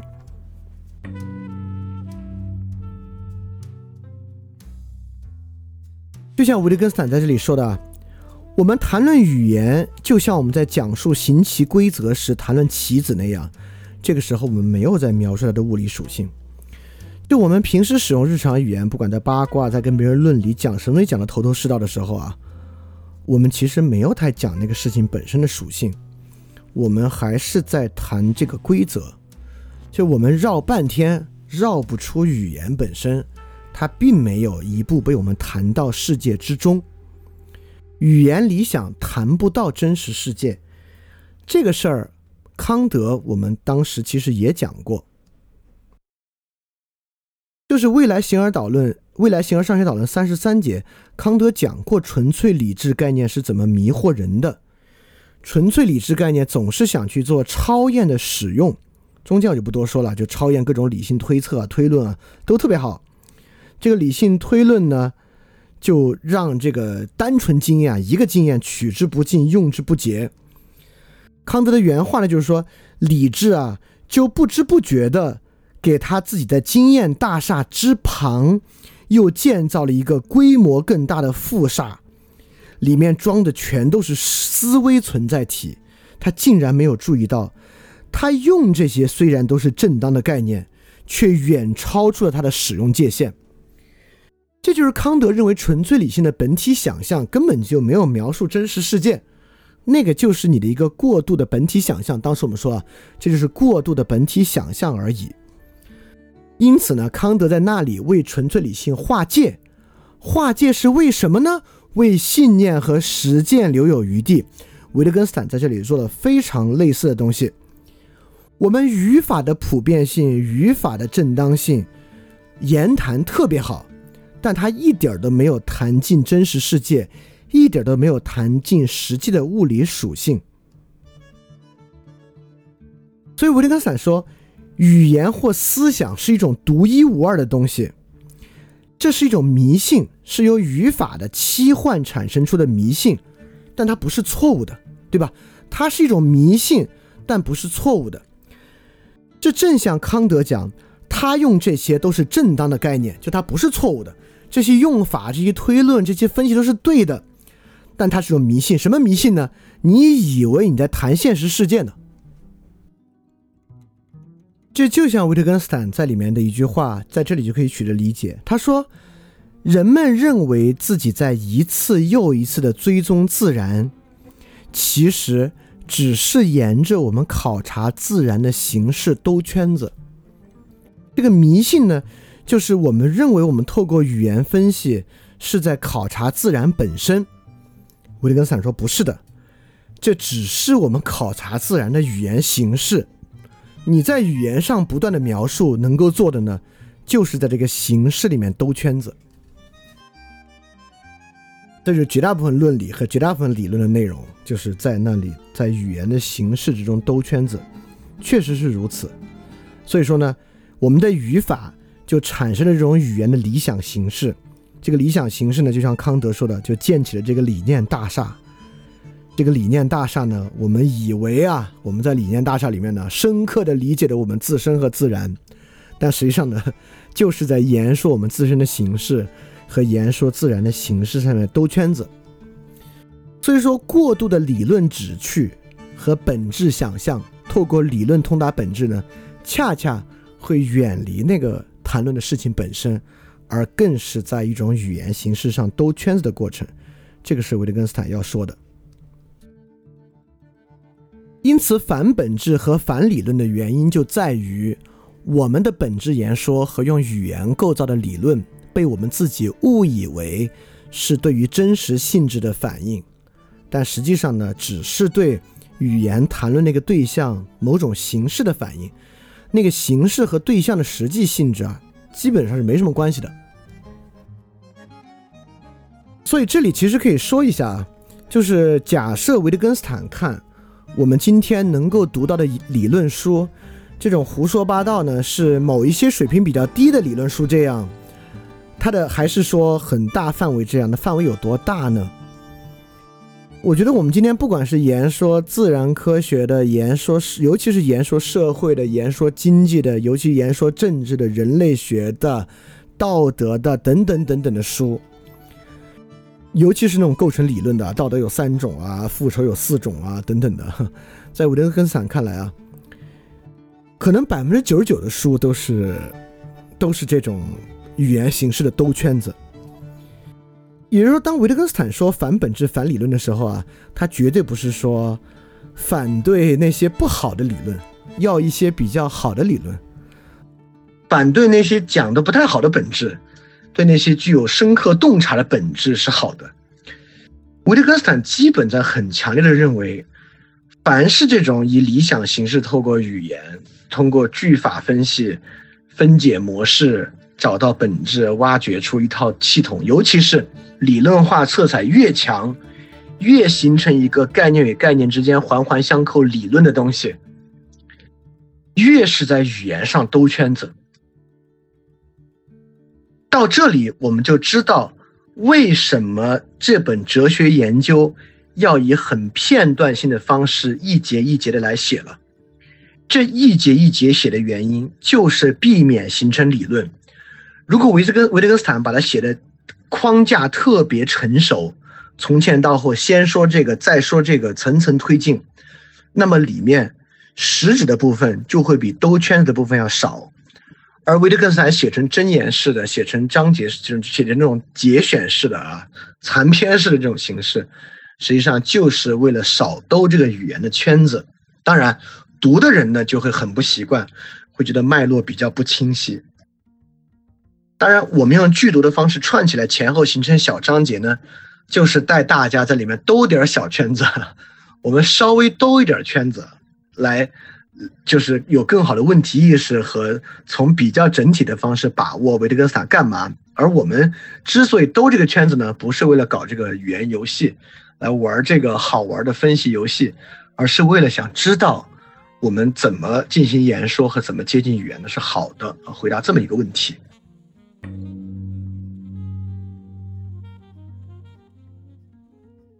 这一部分呢，讲的恰恰是在反本质、反理论的基础之上。维特根斯坦在说，这个语言的规范性就是语言本身的规范性破碎的地方。你看，我们本来的想法是，语言规范性特别完备、完整、逻辑清晰的地方是反映真实的。但维特根斯坦透过语法笑话在说，这恰恰是语言规范性破碎、不合逻辑、不对的地方，实际上具有某种深度。言下之意呢，是更真实。原话是说：“我们问问自己，我们为什么觉得语法笑话具有深度？”他还打括号说：“那的确是一种哲学深度，因为从语法的理想之上，这恰恰是理想破碎之处。我们原来以为理想着通联真实，维特根斯坦通过语法笑话的例子说明，与理想破碎的地方通联真实。我们回去看那种苏联政治笑话，绝大部分是语法笑话。我这边摘了两个。”第一个呢说，你能描述一下东德的地理特征吗？回答说，一个充满各种瓶颈的坦途，对吧？这明显是一个语法错误，各种瓶颈的坦途。但是我们都明白，虽然这个地方语语语言的规范性和语言理想破碎，我们知道哦，指的是那么一个状况啊，真有意思。第二个笑话是这样的，说两只兔子在街上碰面。兔子甲说：“出了什么事儿？你怎么这么着急呢？”兔子乙说：“你没听说吗？传的特别凶，所有的骆驼都要被阉割。”兔子甲说：“你又不是骆驼，你慌什么呀？”兔子乙说：“等人家把你抓了阉了，你到时候再去想证明自己是不是骆驼吧。”你看，阉骆驼，它是兔子，为什么要证明自己是不是骆驼？这从语言的理想上说不过去，对吧？从语言的定义之上，这都矛盾的事情。但是呢，我们发现，在这个语言理想破碎之处，我们明白这种苏联政治笑话，哇，会心一笑，而且这才是很真实的部分。就是维特根斯坦这个例子举得非常好，就是语法笑话。我们在这里就发现真正的现实与语言理想脱节的地方。现实当然不遵循着语言本身的规范性和语法的特征。当然，现实也不遵循着数理逻辑的规范性和数理逻辑本身。但，这个部分呢，就是维特根斯坦说反语言、呃反本质、反理论之后所举的一个反例，就是语言的理想破碎之处真实呈现。这个例子呢，也举得非常刁钻。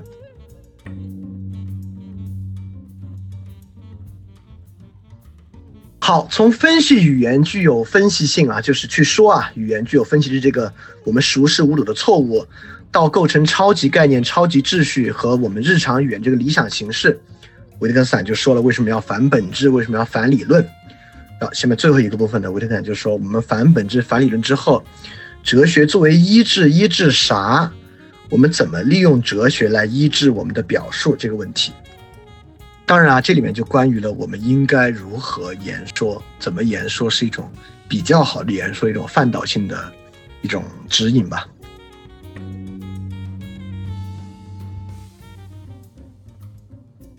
那么第一百一十二到一百一十九节呢，就是跟这个相关的内容。那么在幺幺二、幺幺三、幺幺四、幺幺五节呢，维特根斯坦说明了理论是语言的一种自我强化。维特根斯坦在里面分成两部分啊，一个呢是 This is how it has to be，第二个呢是 This is how it is。This is how it has to be，就是指我们在逻辑中和语言分析中套出来的一个模式。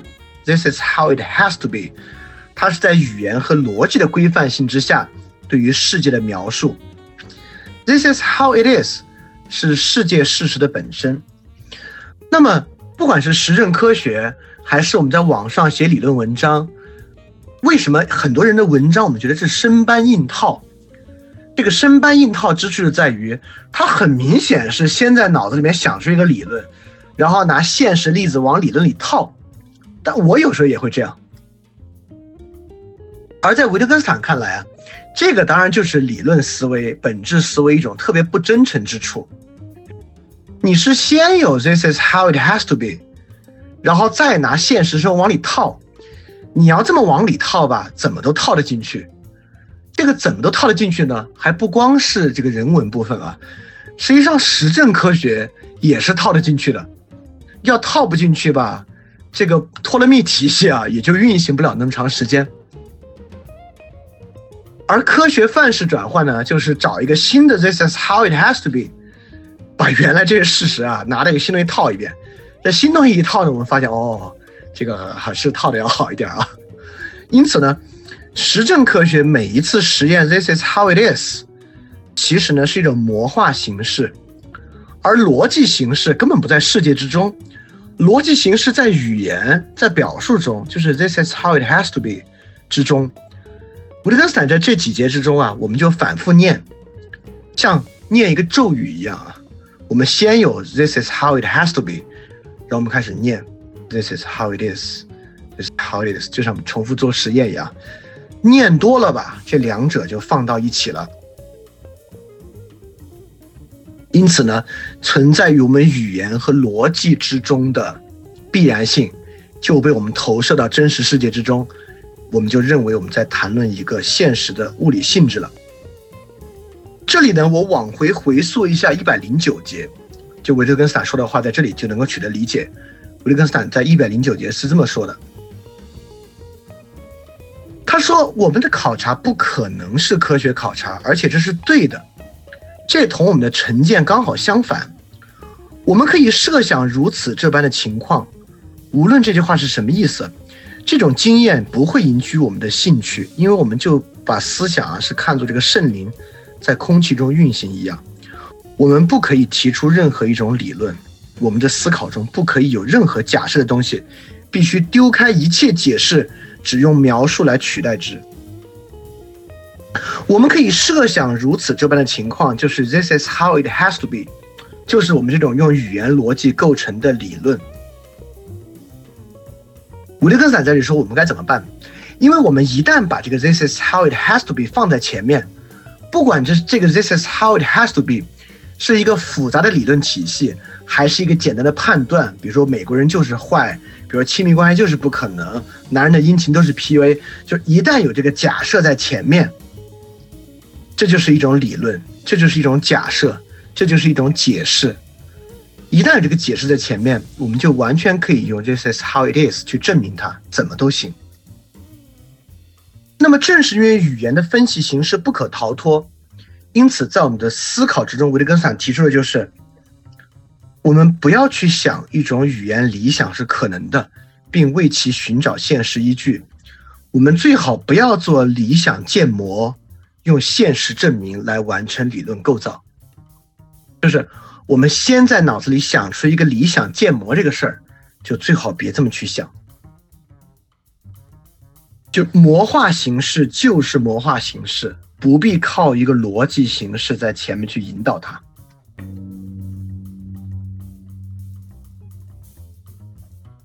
我们怎么来做这个事儿呢？在幺幺六幺幺七节，维特根斯坦把它表示为语言的家。这地方陈老师这个翻译版本翻译的蛮怪的啊。他说我们必须不断问自己，这个词语在语言里，语言是词语的家，实际上是这么用的吗？我觉得这句话可能更好翻译为。这个词语作为在其家的日常语言中，实际上是这么用的。这里语言的家指的就是日常语言表述，也就是说，维特根斯坦在这里说，我们怎么可以挑逃出这种先验的假设呢？我们就是用日常语言作为基准来逃脱的。也就是说，我们用日常语言的语用来驳斥哲学家的自由定义。我给大家举一个例子啊，就明白什么意思了，也明白。在前面的部分，维特根斯坦说不要有理论，不要有假设是啥意思？你看，我们知道修魔在人类理理解研究的时候，里面一个很重要的概念就是印象。修魔当然在定义这个印象，修魔呢就是一个假设。修魔的假设印象是什么呢？他说，我们在这里所说的印象，指的是一切生动的感知。当我们听到、看到、感受到，当我们爱，当我们恨，当我们有所欲望或者意愿。印象与观念是不同的，观念就没那么活跃，所以在休谟看起来，这个印象是一个最基础的第一层感知，是非常鲜活的一种非常 raw、非常深的印象，对吧？我的印象 impression。OK，这是休谟的假设啊。休谟为了构筑他的理论呢，就产生了这个假设。好，那我们用这个现实生活的语用啊，我们经常，比如说我们在一个公司里，我们面面试完一个人。啊，那个人出去了，我们开始讨论。我们说，哎，怎么样？你的印象怎么样？我们在这里是在描述一种很深的东西吗？我们说，哎呦，这种人给我一个特别强烈的感觉。不是，一般我们不这么说啊。比如我们问你对他印象怎么样，我们说啊，很可能我们会回答，我觉得他太理性了。当我们说我觉得他太理性的时候，这里面赫然已经开始运用理念了。这就是个错误的理念吗？是一个错误的想法吗？不是啊。也就是说，很显然。修魔假设，我们脑子里面是有一种特别深的、原初的、没有受到任何理念沾染的印象，没不存在这个东西。当我们脑子里产生现象和印象的时候啊，已经受到了我们以前的经验，受到了很多理念的影响和认识。我们构筑印象的时候，就是在很多先入之见的基础之上来构筑印象的。因此，日常语言很显然告诉我们，我们基本上没有纯印象这么回事儿，是不存在一种纯印象的。这个方法其实被维特根斯坦之后，类似于奥斯汀啊等等用了很多。像哲学家经常愿意他说，当我们知道的时候怎么怎么样，那奥斯汀就找到大量的日常语言来论述什么叫做我知道。我们之前讲过什么叫 I know，我们之前其实引用过一次，对吧？所以，而这个 I know 呢，确实，它反过来啊，就说明当哲学家在说 I know 的时候，那个想法是很奇怪的。类似的东西还非常多，类似于胡塞尔的现象学，应该是要求悬搁一切理论，悬搁一切成见，来回到事实本身的。但在我们日常生活应应用现象的时候啊，我们很明显的发现，我们怎么可能悬搁一切呢？就我们怎么可能没有任何先入之见的去看待事物呢？因此，胡塞尔的这种纯粹的回到事实本身，被海德格尔改造为某种此在意义上的阐释学，实际上呢，就是在维特根斯坦这个，就也不是说在这个基础之上，他们俩是各自独立的发展理论的，跟这个呢就很像。所以我们特别想知道反本质、反理论，那还怎么认识、怎么说话呢？其实维特根斯坦也说了。我们是不可能彻底摆脱分析式描述的，所以当我们反本质、反理论之后，有一个很重要的东西，就是在我们日常语言的基础之上来思考这个问题。因此呢，我们用日常语言这种坚实的、能够帮助我们前行的粗糙概念，来反对纯粹理论和本质之中那种言说、那种哲学家自由自在发明的那种概念。不管他发明的概念体系有多少概念在支撑它，这个都不如我们的现实概念好。但这里一定要有人要问问了啊，这个反本质、反理论是反对一切本质和理论啊，这个自然科学的本质和理论也要反对吗？那就看这个自然科学的理论是要来干嘛。其实我们我们也知道，很多我们在实际生活中运用啊，就是应用科学的时候，这个应用科学和理论研究的时候的想法是非常非常不同的。你就可以想象，在医院中，医生是如何问诊的。就除了那些纯粹靠这个技术感官采集出来的指标啊，医生在讲那些术语的时候呢，当然是在一套完好的理论之中去推进的。但是日常生活当当医生谈到疼、谈到不舒服、谈到精力不济啊等等的时候，医生是怎么样使用这套语言来与你讨论症状，并且推进一个诊断的？在这些地方呢，你就能看出，在实际应用的时候，如果它不是已经完整的被封装到仪器之中了。我们是怎么讨论的？而我们平时为什么能够在有仪器的环境之下去讨论那些理论词汇呢？实际上也是因为仪器所构成的语境，才能够让我们进行那样的一个讨论。是仪器在前，而不是理论在前。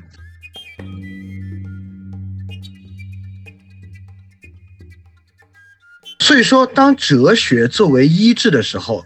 哲学医治我们的语言病，维特根斯坦原话就说：“摧毁搭建在语言地基上的纸房子，从而让语言地基干净敞亮。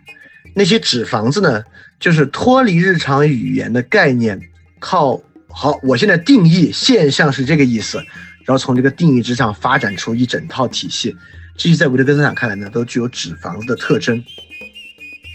所以说。”你看，我们经常啊，我们说这个明哲有一种冲动啊，就是 喜欢提概念，喜欢在概念上建立一个我找到了一个这个解释宇宙的方法，它是这样这样这样的。就首先啊，哲学就反对这种大权理论的冲动。所以说，你看，我们经常啊，我们说这个明哲有一种冲动啊，就是喜欢提概念。喜欢在概念上建立一个我找到了一个这个解释宇宙的方法，它是这样这样这样的。就首先啊，哲学就反对这种大权理论的冲动，也就是说，你搞一个大权理论干嘛？嗯，就是从日常做事来讲没有意义嘛。人啊，都有一种理论的冲动，就哲学病。我们上次说过这个理论冲动怎么来的呢？因为好玩儿，对吧？也确实，就是为为什么那么多明哲愿意去搞这个大权理论啊，发明很多自己的哲学体系，是因为真的很有意思啊。那跟那跟做一套桌游规则，其实其区别也不是特别大，是很好玩的一件事儿。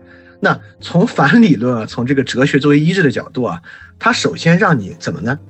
首先让你不要有理论旨趣，就首先不要觉得哇有理论才行，理论是一种反映真实世界的前提条件。就你得通过这个，你今天你就明白了。实际上这些理论啊，这些假设，为什么看起来这个这么井井有条啊？这是语言本身的形式特征，这是我们熟视无睹的蕴含于语言自身分析性里面的特征，它跟世界真实的结构是没关系的。所以说呢，我们推导这些纸房子，能够在粗糙的地基之上，以日常语言的方式推进。所以说呢，哲学的成果就是揭示出这样那样十足的胡话，揭示我们理解撞上了语言界限，撞出了肿块。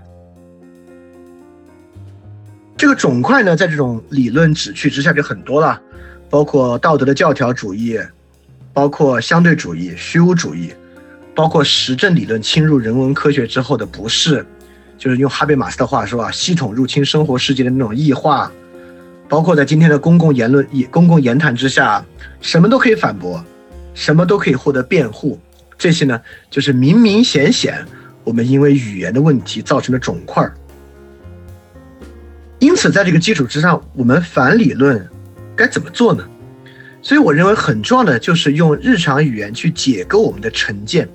但是呢，我们绝不主张这种解构本身产生了新的理论。所以，法国后现代有个巨大的问题，就是拿解构当大权理论来看待，又形成了新的肿块。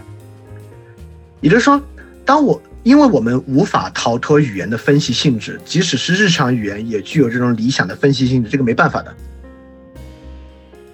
因此，我们可以拿分析来作为成见解构的方式。当我们解构这个成见之后呢，我们不把它当做新理论，只把它当做一种阐释。在我们做就是正向描述的时候呢，以泛型为主。当然，我们不可能谈完一个例子就立马住口。我们肯定对这个例子呢要有阐释，这个阐释呢一定要注意在很有语境的条件之下来开展分析。你看，比如说我之前说这个审美权威那个事情啊，我说这个权威当时呢是与权威和平民的对应，很快网上就有聪明人举出了反例，说你看你这个权威理论很大的漏洞，你说集合是权威。IGN 自然也是权威。当两个权威相冲突的时候，我们听权威的只有两个原权威相冲突，该听谁？很有道理，对吧？哇，这个权威理论确实漏洞好大。也就是说，如果你反理论、反本质呢，就无所谓。就是当我在当前这个语境之下分析的时候，现在展现出的是权威与平民之争，你。拉一个遥远的理论上两权威相斥的例子，对于现在这个例子不构成反驳。因此之前在群里讨论说，我们说过，这个人今天说道德是这样的，明天说道德恰恰不是那样的，而是另外一个，不代表他双标，不代表他理论自相矛盾。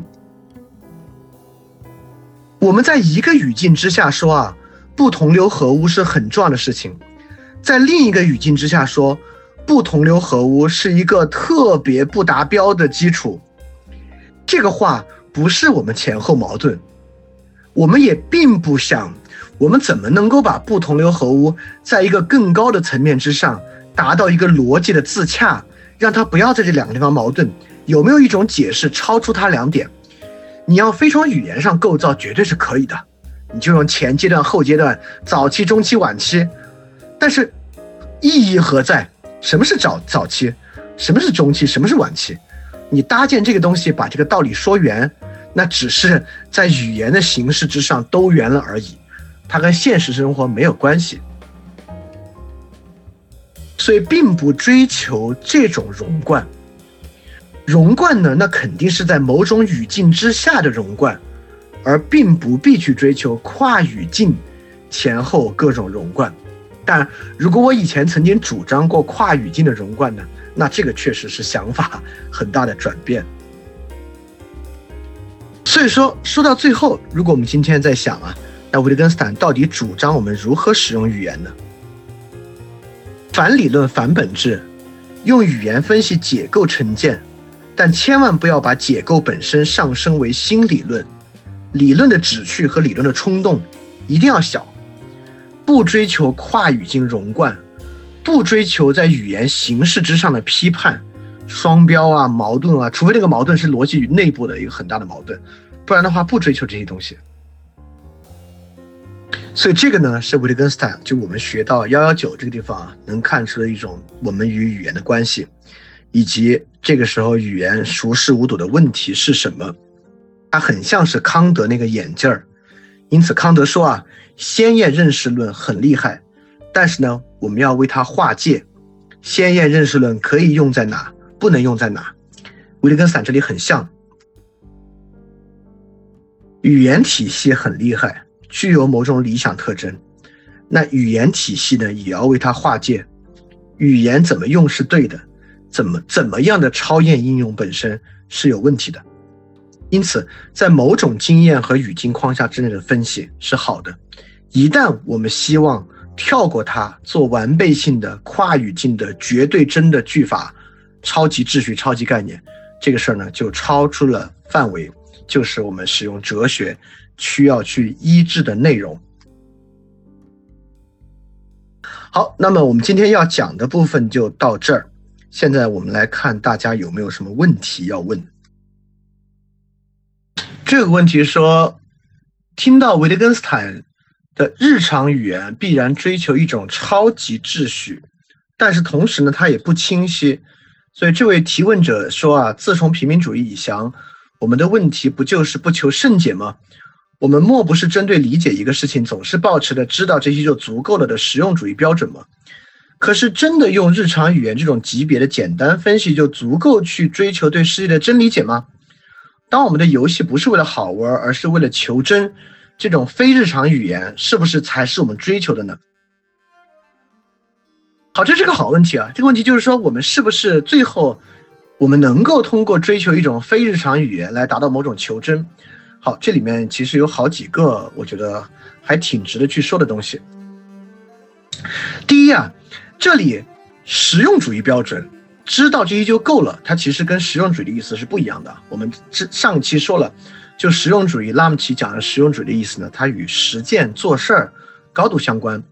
我们今天呢，其实不是不求甚解，或者也是不求甚解。我们其实上一期的逻辑的懒惰，恰恰就是在说。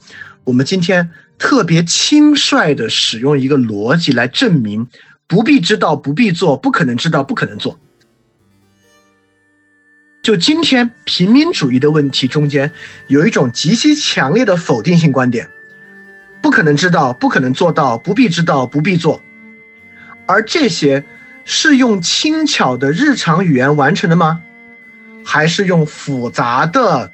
虚无主义的存在主义的理论去实现的呢？当然是后者。因此，从某种求真的意义之上，我们是不求甚解。但这个不求甚解是用日常语言支撑和完成的吗？不是，它恰恰是用非日常语言支撑和完成的。在真正实用主义维特根斯坦拉姆奇的基础之上，我们怎么去追求对世界的真理解呢？不是靠语言游戏去完成的。因为语言游戏只能在语言形式里兜圈子，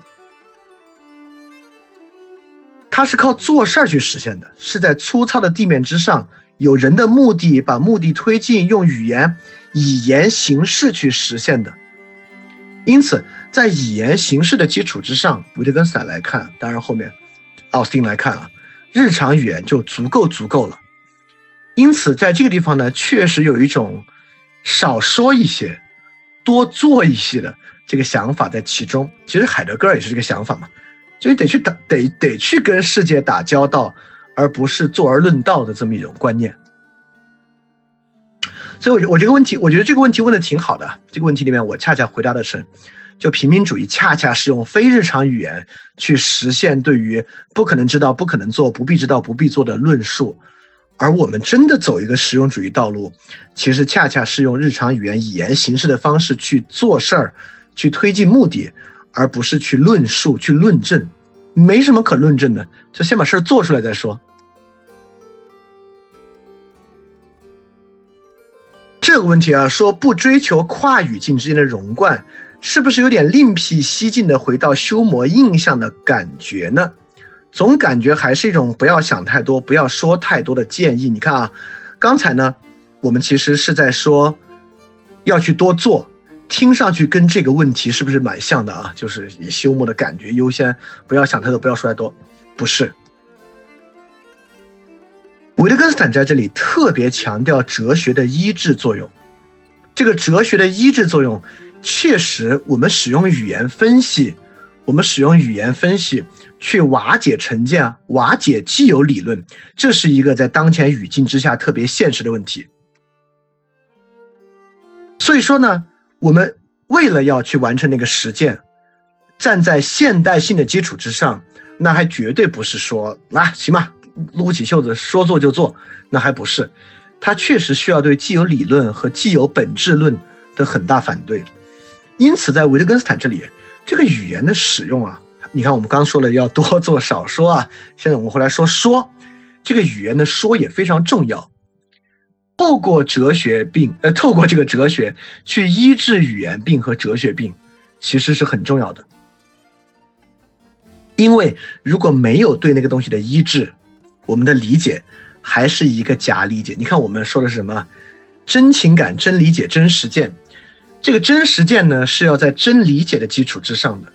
如果不打破成见、打破理论、打破本质论，那我们自然就没有那个真理解，那实践也就未必是真实践。所以转回来说呢，这个说也很重要，想也很重要，语言使用也很重要。它重要之处呢，不是在证明一个什么东西，而反过来是去打破那个成见的基础之上，这个东西很重要。去警醒和警觉存在于我们生活之中的诸多概念和理论，这个事儿上很重要。这个问题啊，说维特根斯坦这里不追求跨语境融贯、有语境的分析语言。和《论语》里面呈现出孔子记事论里有相似之处吗？其实特别有。你看，不同的孔子弟子问人问同一个问题，孔子前后回答截然相反，对吧？你我们说孔子逻辑上不容贯、双标，但我们知道《论语》里面这么写，恰恰不是，而是说孔子在不同的语境之下给予不同的东西。对于不同的人来讲啊，人的内核是不同的。当然，你可以说人的内核是一种人与人的秩序。那维特根斯坦就要说了。说得好，当然你现在只是欠我人与人的秩序是啥意思？你很可能就是把好换成了人与人的秩序这个词而已。所以维特根斯坦这里跟这里的东西呢，跟《论语》里面那种记事论理是非常非常有相似之处的。这个当然我们为什么我们要先讲维特根斯坦，下一个讲的就是讲孔子的《论语》嘛？其实就能够看到这里面的一些语言观念在其中的一些延续。啊，就是在那种论理方式里面的延续，其实是很有意思的啊。好，这里说语言游戏这个概念是不是一种特别好的理论的概念发明，用来投下光照？是的，在上一期节目之中，我们还说过，维特根斯坦自己也说，我们怎么样洞察逻辑的冲动呢？他就是靠语言游戏投下光照。我们发现那玩意儿好玩儿。那么这个概念，我们就要看语言游戏概念。维特根斯坦则自己说了，语言游戏没有一种本质，而是家族类似。所以语言游戏不是一个边界清晰的概念，不是一个靠选言结合能够构成的概念。所以说，当我我们如果要使用一个概念呢，确实我们能够考虑一个类似于家族类似的概念来投下光照，这是一个比较有意思的东西。当然，这个语言游戏啊，就是随着。哲学研究往后的深入啊，它在不同地方的使用，兴许大家对于这种概念的运作方式，而不是像演化这样概念的运作方式，可能会更熟悉一些。啊，这里有个问题啊，说如果用理论去解释世界，只是语言自身形式的重复，这样做不会产生一种行动的视角吗？例如演化论，在最后五个字之前，我都挺认可的。就是用理论解释世界，只是语言自身形式的重复。这样做能不能促成一种行动的视角？能。但是啊，这个行动的视角是不是演化论？我还真觉得，还恰恰完全不是。就如果这个行动的视角非要有一个什么论的话，比较跟它接近啊，那我觉得它产生的是目的论，就是前几章我们提到过的。这是一个语用，一个语言规则，它的解释的视角和基础是啥？我们说的是人的目的，对吧？我们当时还举了一个例子啊，就我们说啊，这个人怎么他他跟我们说话的时候，到底他讲这些词儿是什么意思啊？他是在怎么视角之上讲？我们说啊，他是站在他自己利益最大化的视角上说的。你看，我们并没有论述一个语言视角，我们在论述他的目的。所以说，用理论解释世界是语言自身重复，它能够促成行动视角，OK，但绝对不是演化论的，是目的论的，它是还是建立在人的目的之上的。那维特根斯坦恰恰不会是一个演化论的视角，因为什么是演化论呢？它不就是第二期我们批判过的那种还原论吗？就演化论呢本身是把这些东西找到一种适存的生存的逻辑原子主义，把它当做构成人行动的一个。最基础单元来看待所以它不是的啊不是的。当然我个人也是很反对使用演化论来解释人的现象的。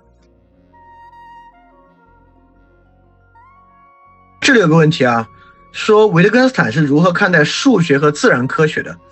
那首先我觉得这个问题太大了就是这个问题太大了。而这个问题呢之后维特根斯坦其实在后面的章节有比较直接的表述到那个地方我们可以再看。我这里可以简单说一说他是怎么看待的。那就像我们上次其实也提到过嘛，就假设，不然不管是自然科学里面所总结出来的纯粹自然科学理论，和数学里面所表述的这些数学原理，它是唯实论的还是唯名论的？那维特根斯坦肯定没有以唯实论的角度看待它，就这些原理都不是某种实际存在，它不具备弗雷格意志上本体论的真实性，这肯定是维特根斯坦的一个理解。它作为一种阐述，作为一种具有自身规范性的阐述，大概是一种这个方向的例子，是在某种语言游戏之下。也就是说，维特根斯坦有没有认为哪个语言游戏是直达物自体的？没有，语言就是语言。那么，只是这种语言游戏呢，特别强调逻辑的完备性是存在的，也是有用的，也是人与人之间的一个实践方式。但维特根斯坦不认为有一种特殊的语言游戏，就它只答物自体。那说了半天，不还有这个？不是还是有理想语言吗？不是还是有完备语言存在吗？就没有这回事儿。这些东西呢，都是其自身规范性的呈现啊，大概是这样的。当然，这个数学和自然科学、维特根斯坦哲学研究后面呢，都有很直接的论述。我们到那些环节再来细看。之后的维特根斯坦对于伦理学问题啊，对于音乐、对于艺术啊，都有很直接的表述啊。这些之后都会慢慢。在前面这些基础之上推进下去。好，我看大家问题也问的差不多了啊，让我们那那这样吧，那我们今天就到这儿，我们下周再进行一段，我们就再歇一周。我们现在三周一歇。那今天的节目我们大概就讲到这儿，呃，非常感谢今天大家时间啊，今天我们时间把握比较好啊，没有拖堂特别久。那我们下周一再见。那这个群我们继续维持到下周一。好，那大家可以继续在群里讨论这些问题啊，我们下周一再见。大家要记得敢去相信。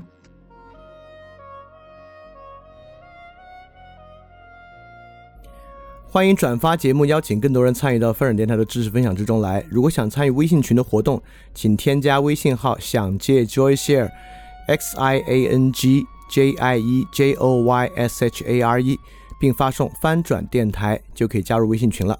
欢迎你来。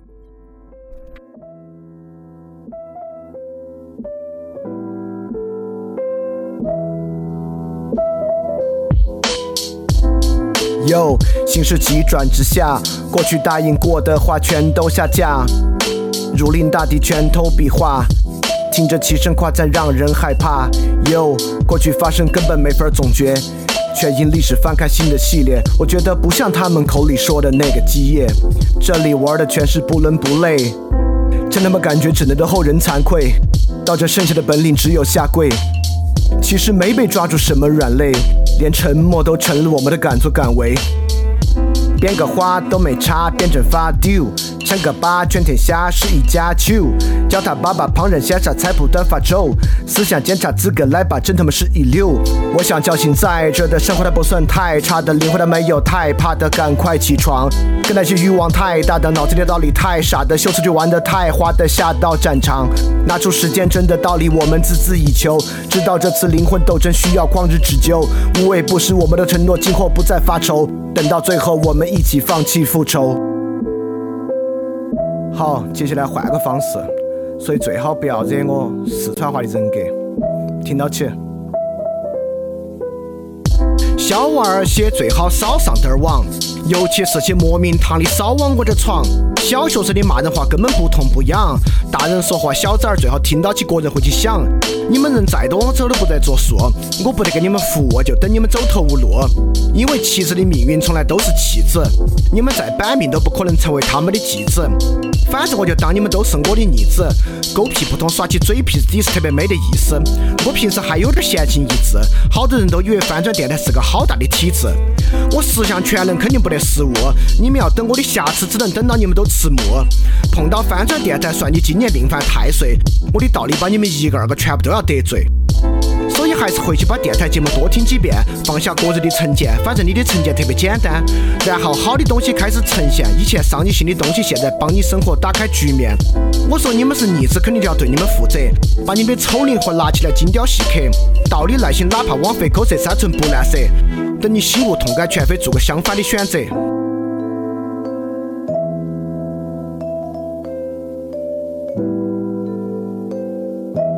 Check this。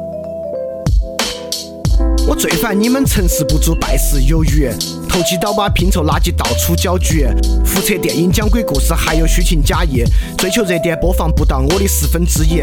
有些文盲媒体最好不要评价我，我怕你惹火烧身，最后后果你也没法躲。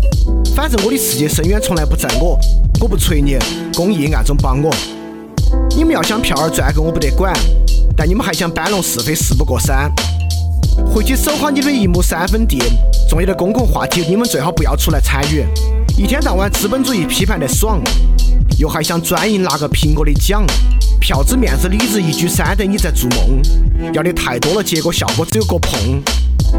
我的东西一百年之后还有人听，你的节目一个月后肯定无人问津。上面的内容最好不要对号入座，我怕你生意遭不住去病床久卧。不过你做的事情也是舍本逐末，基本是助纣为虐，粉饰太平。我早就看懂了你的骨气基本等于零。哪天央视搞博客大赛，你肯定第一个报名。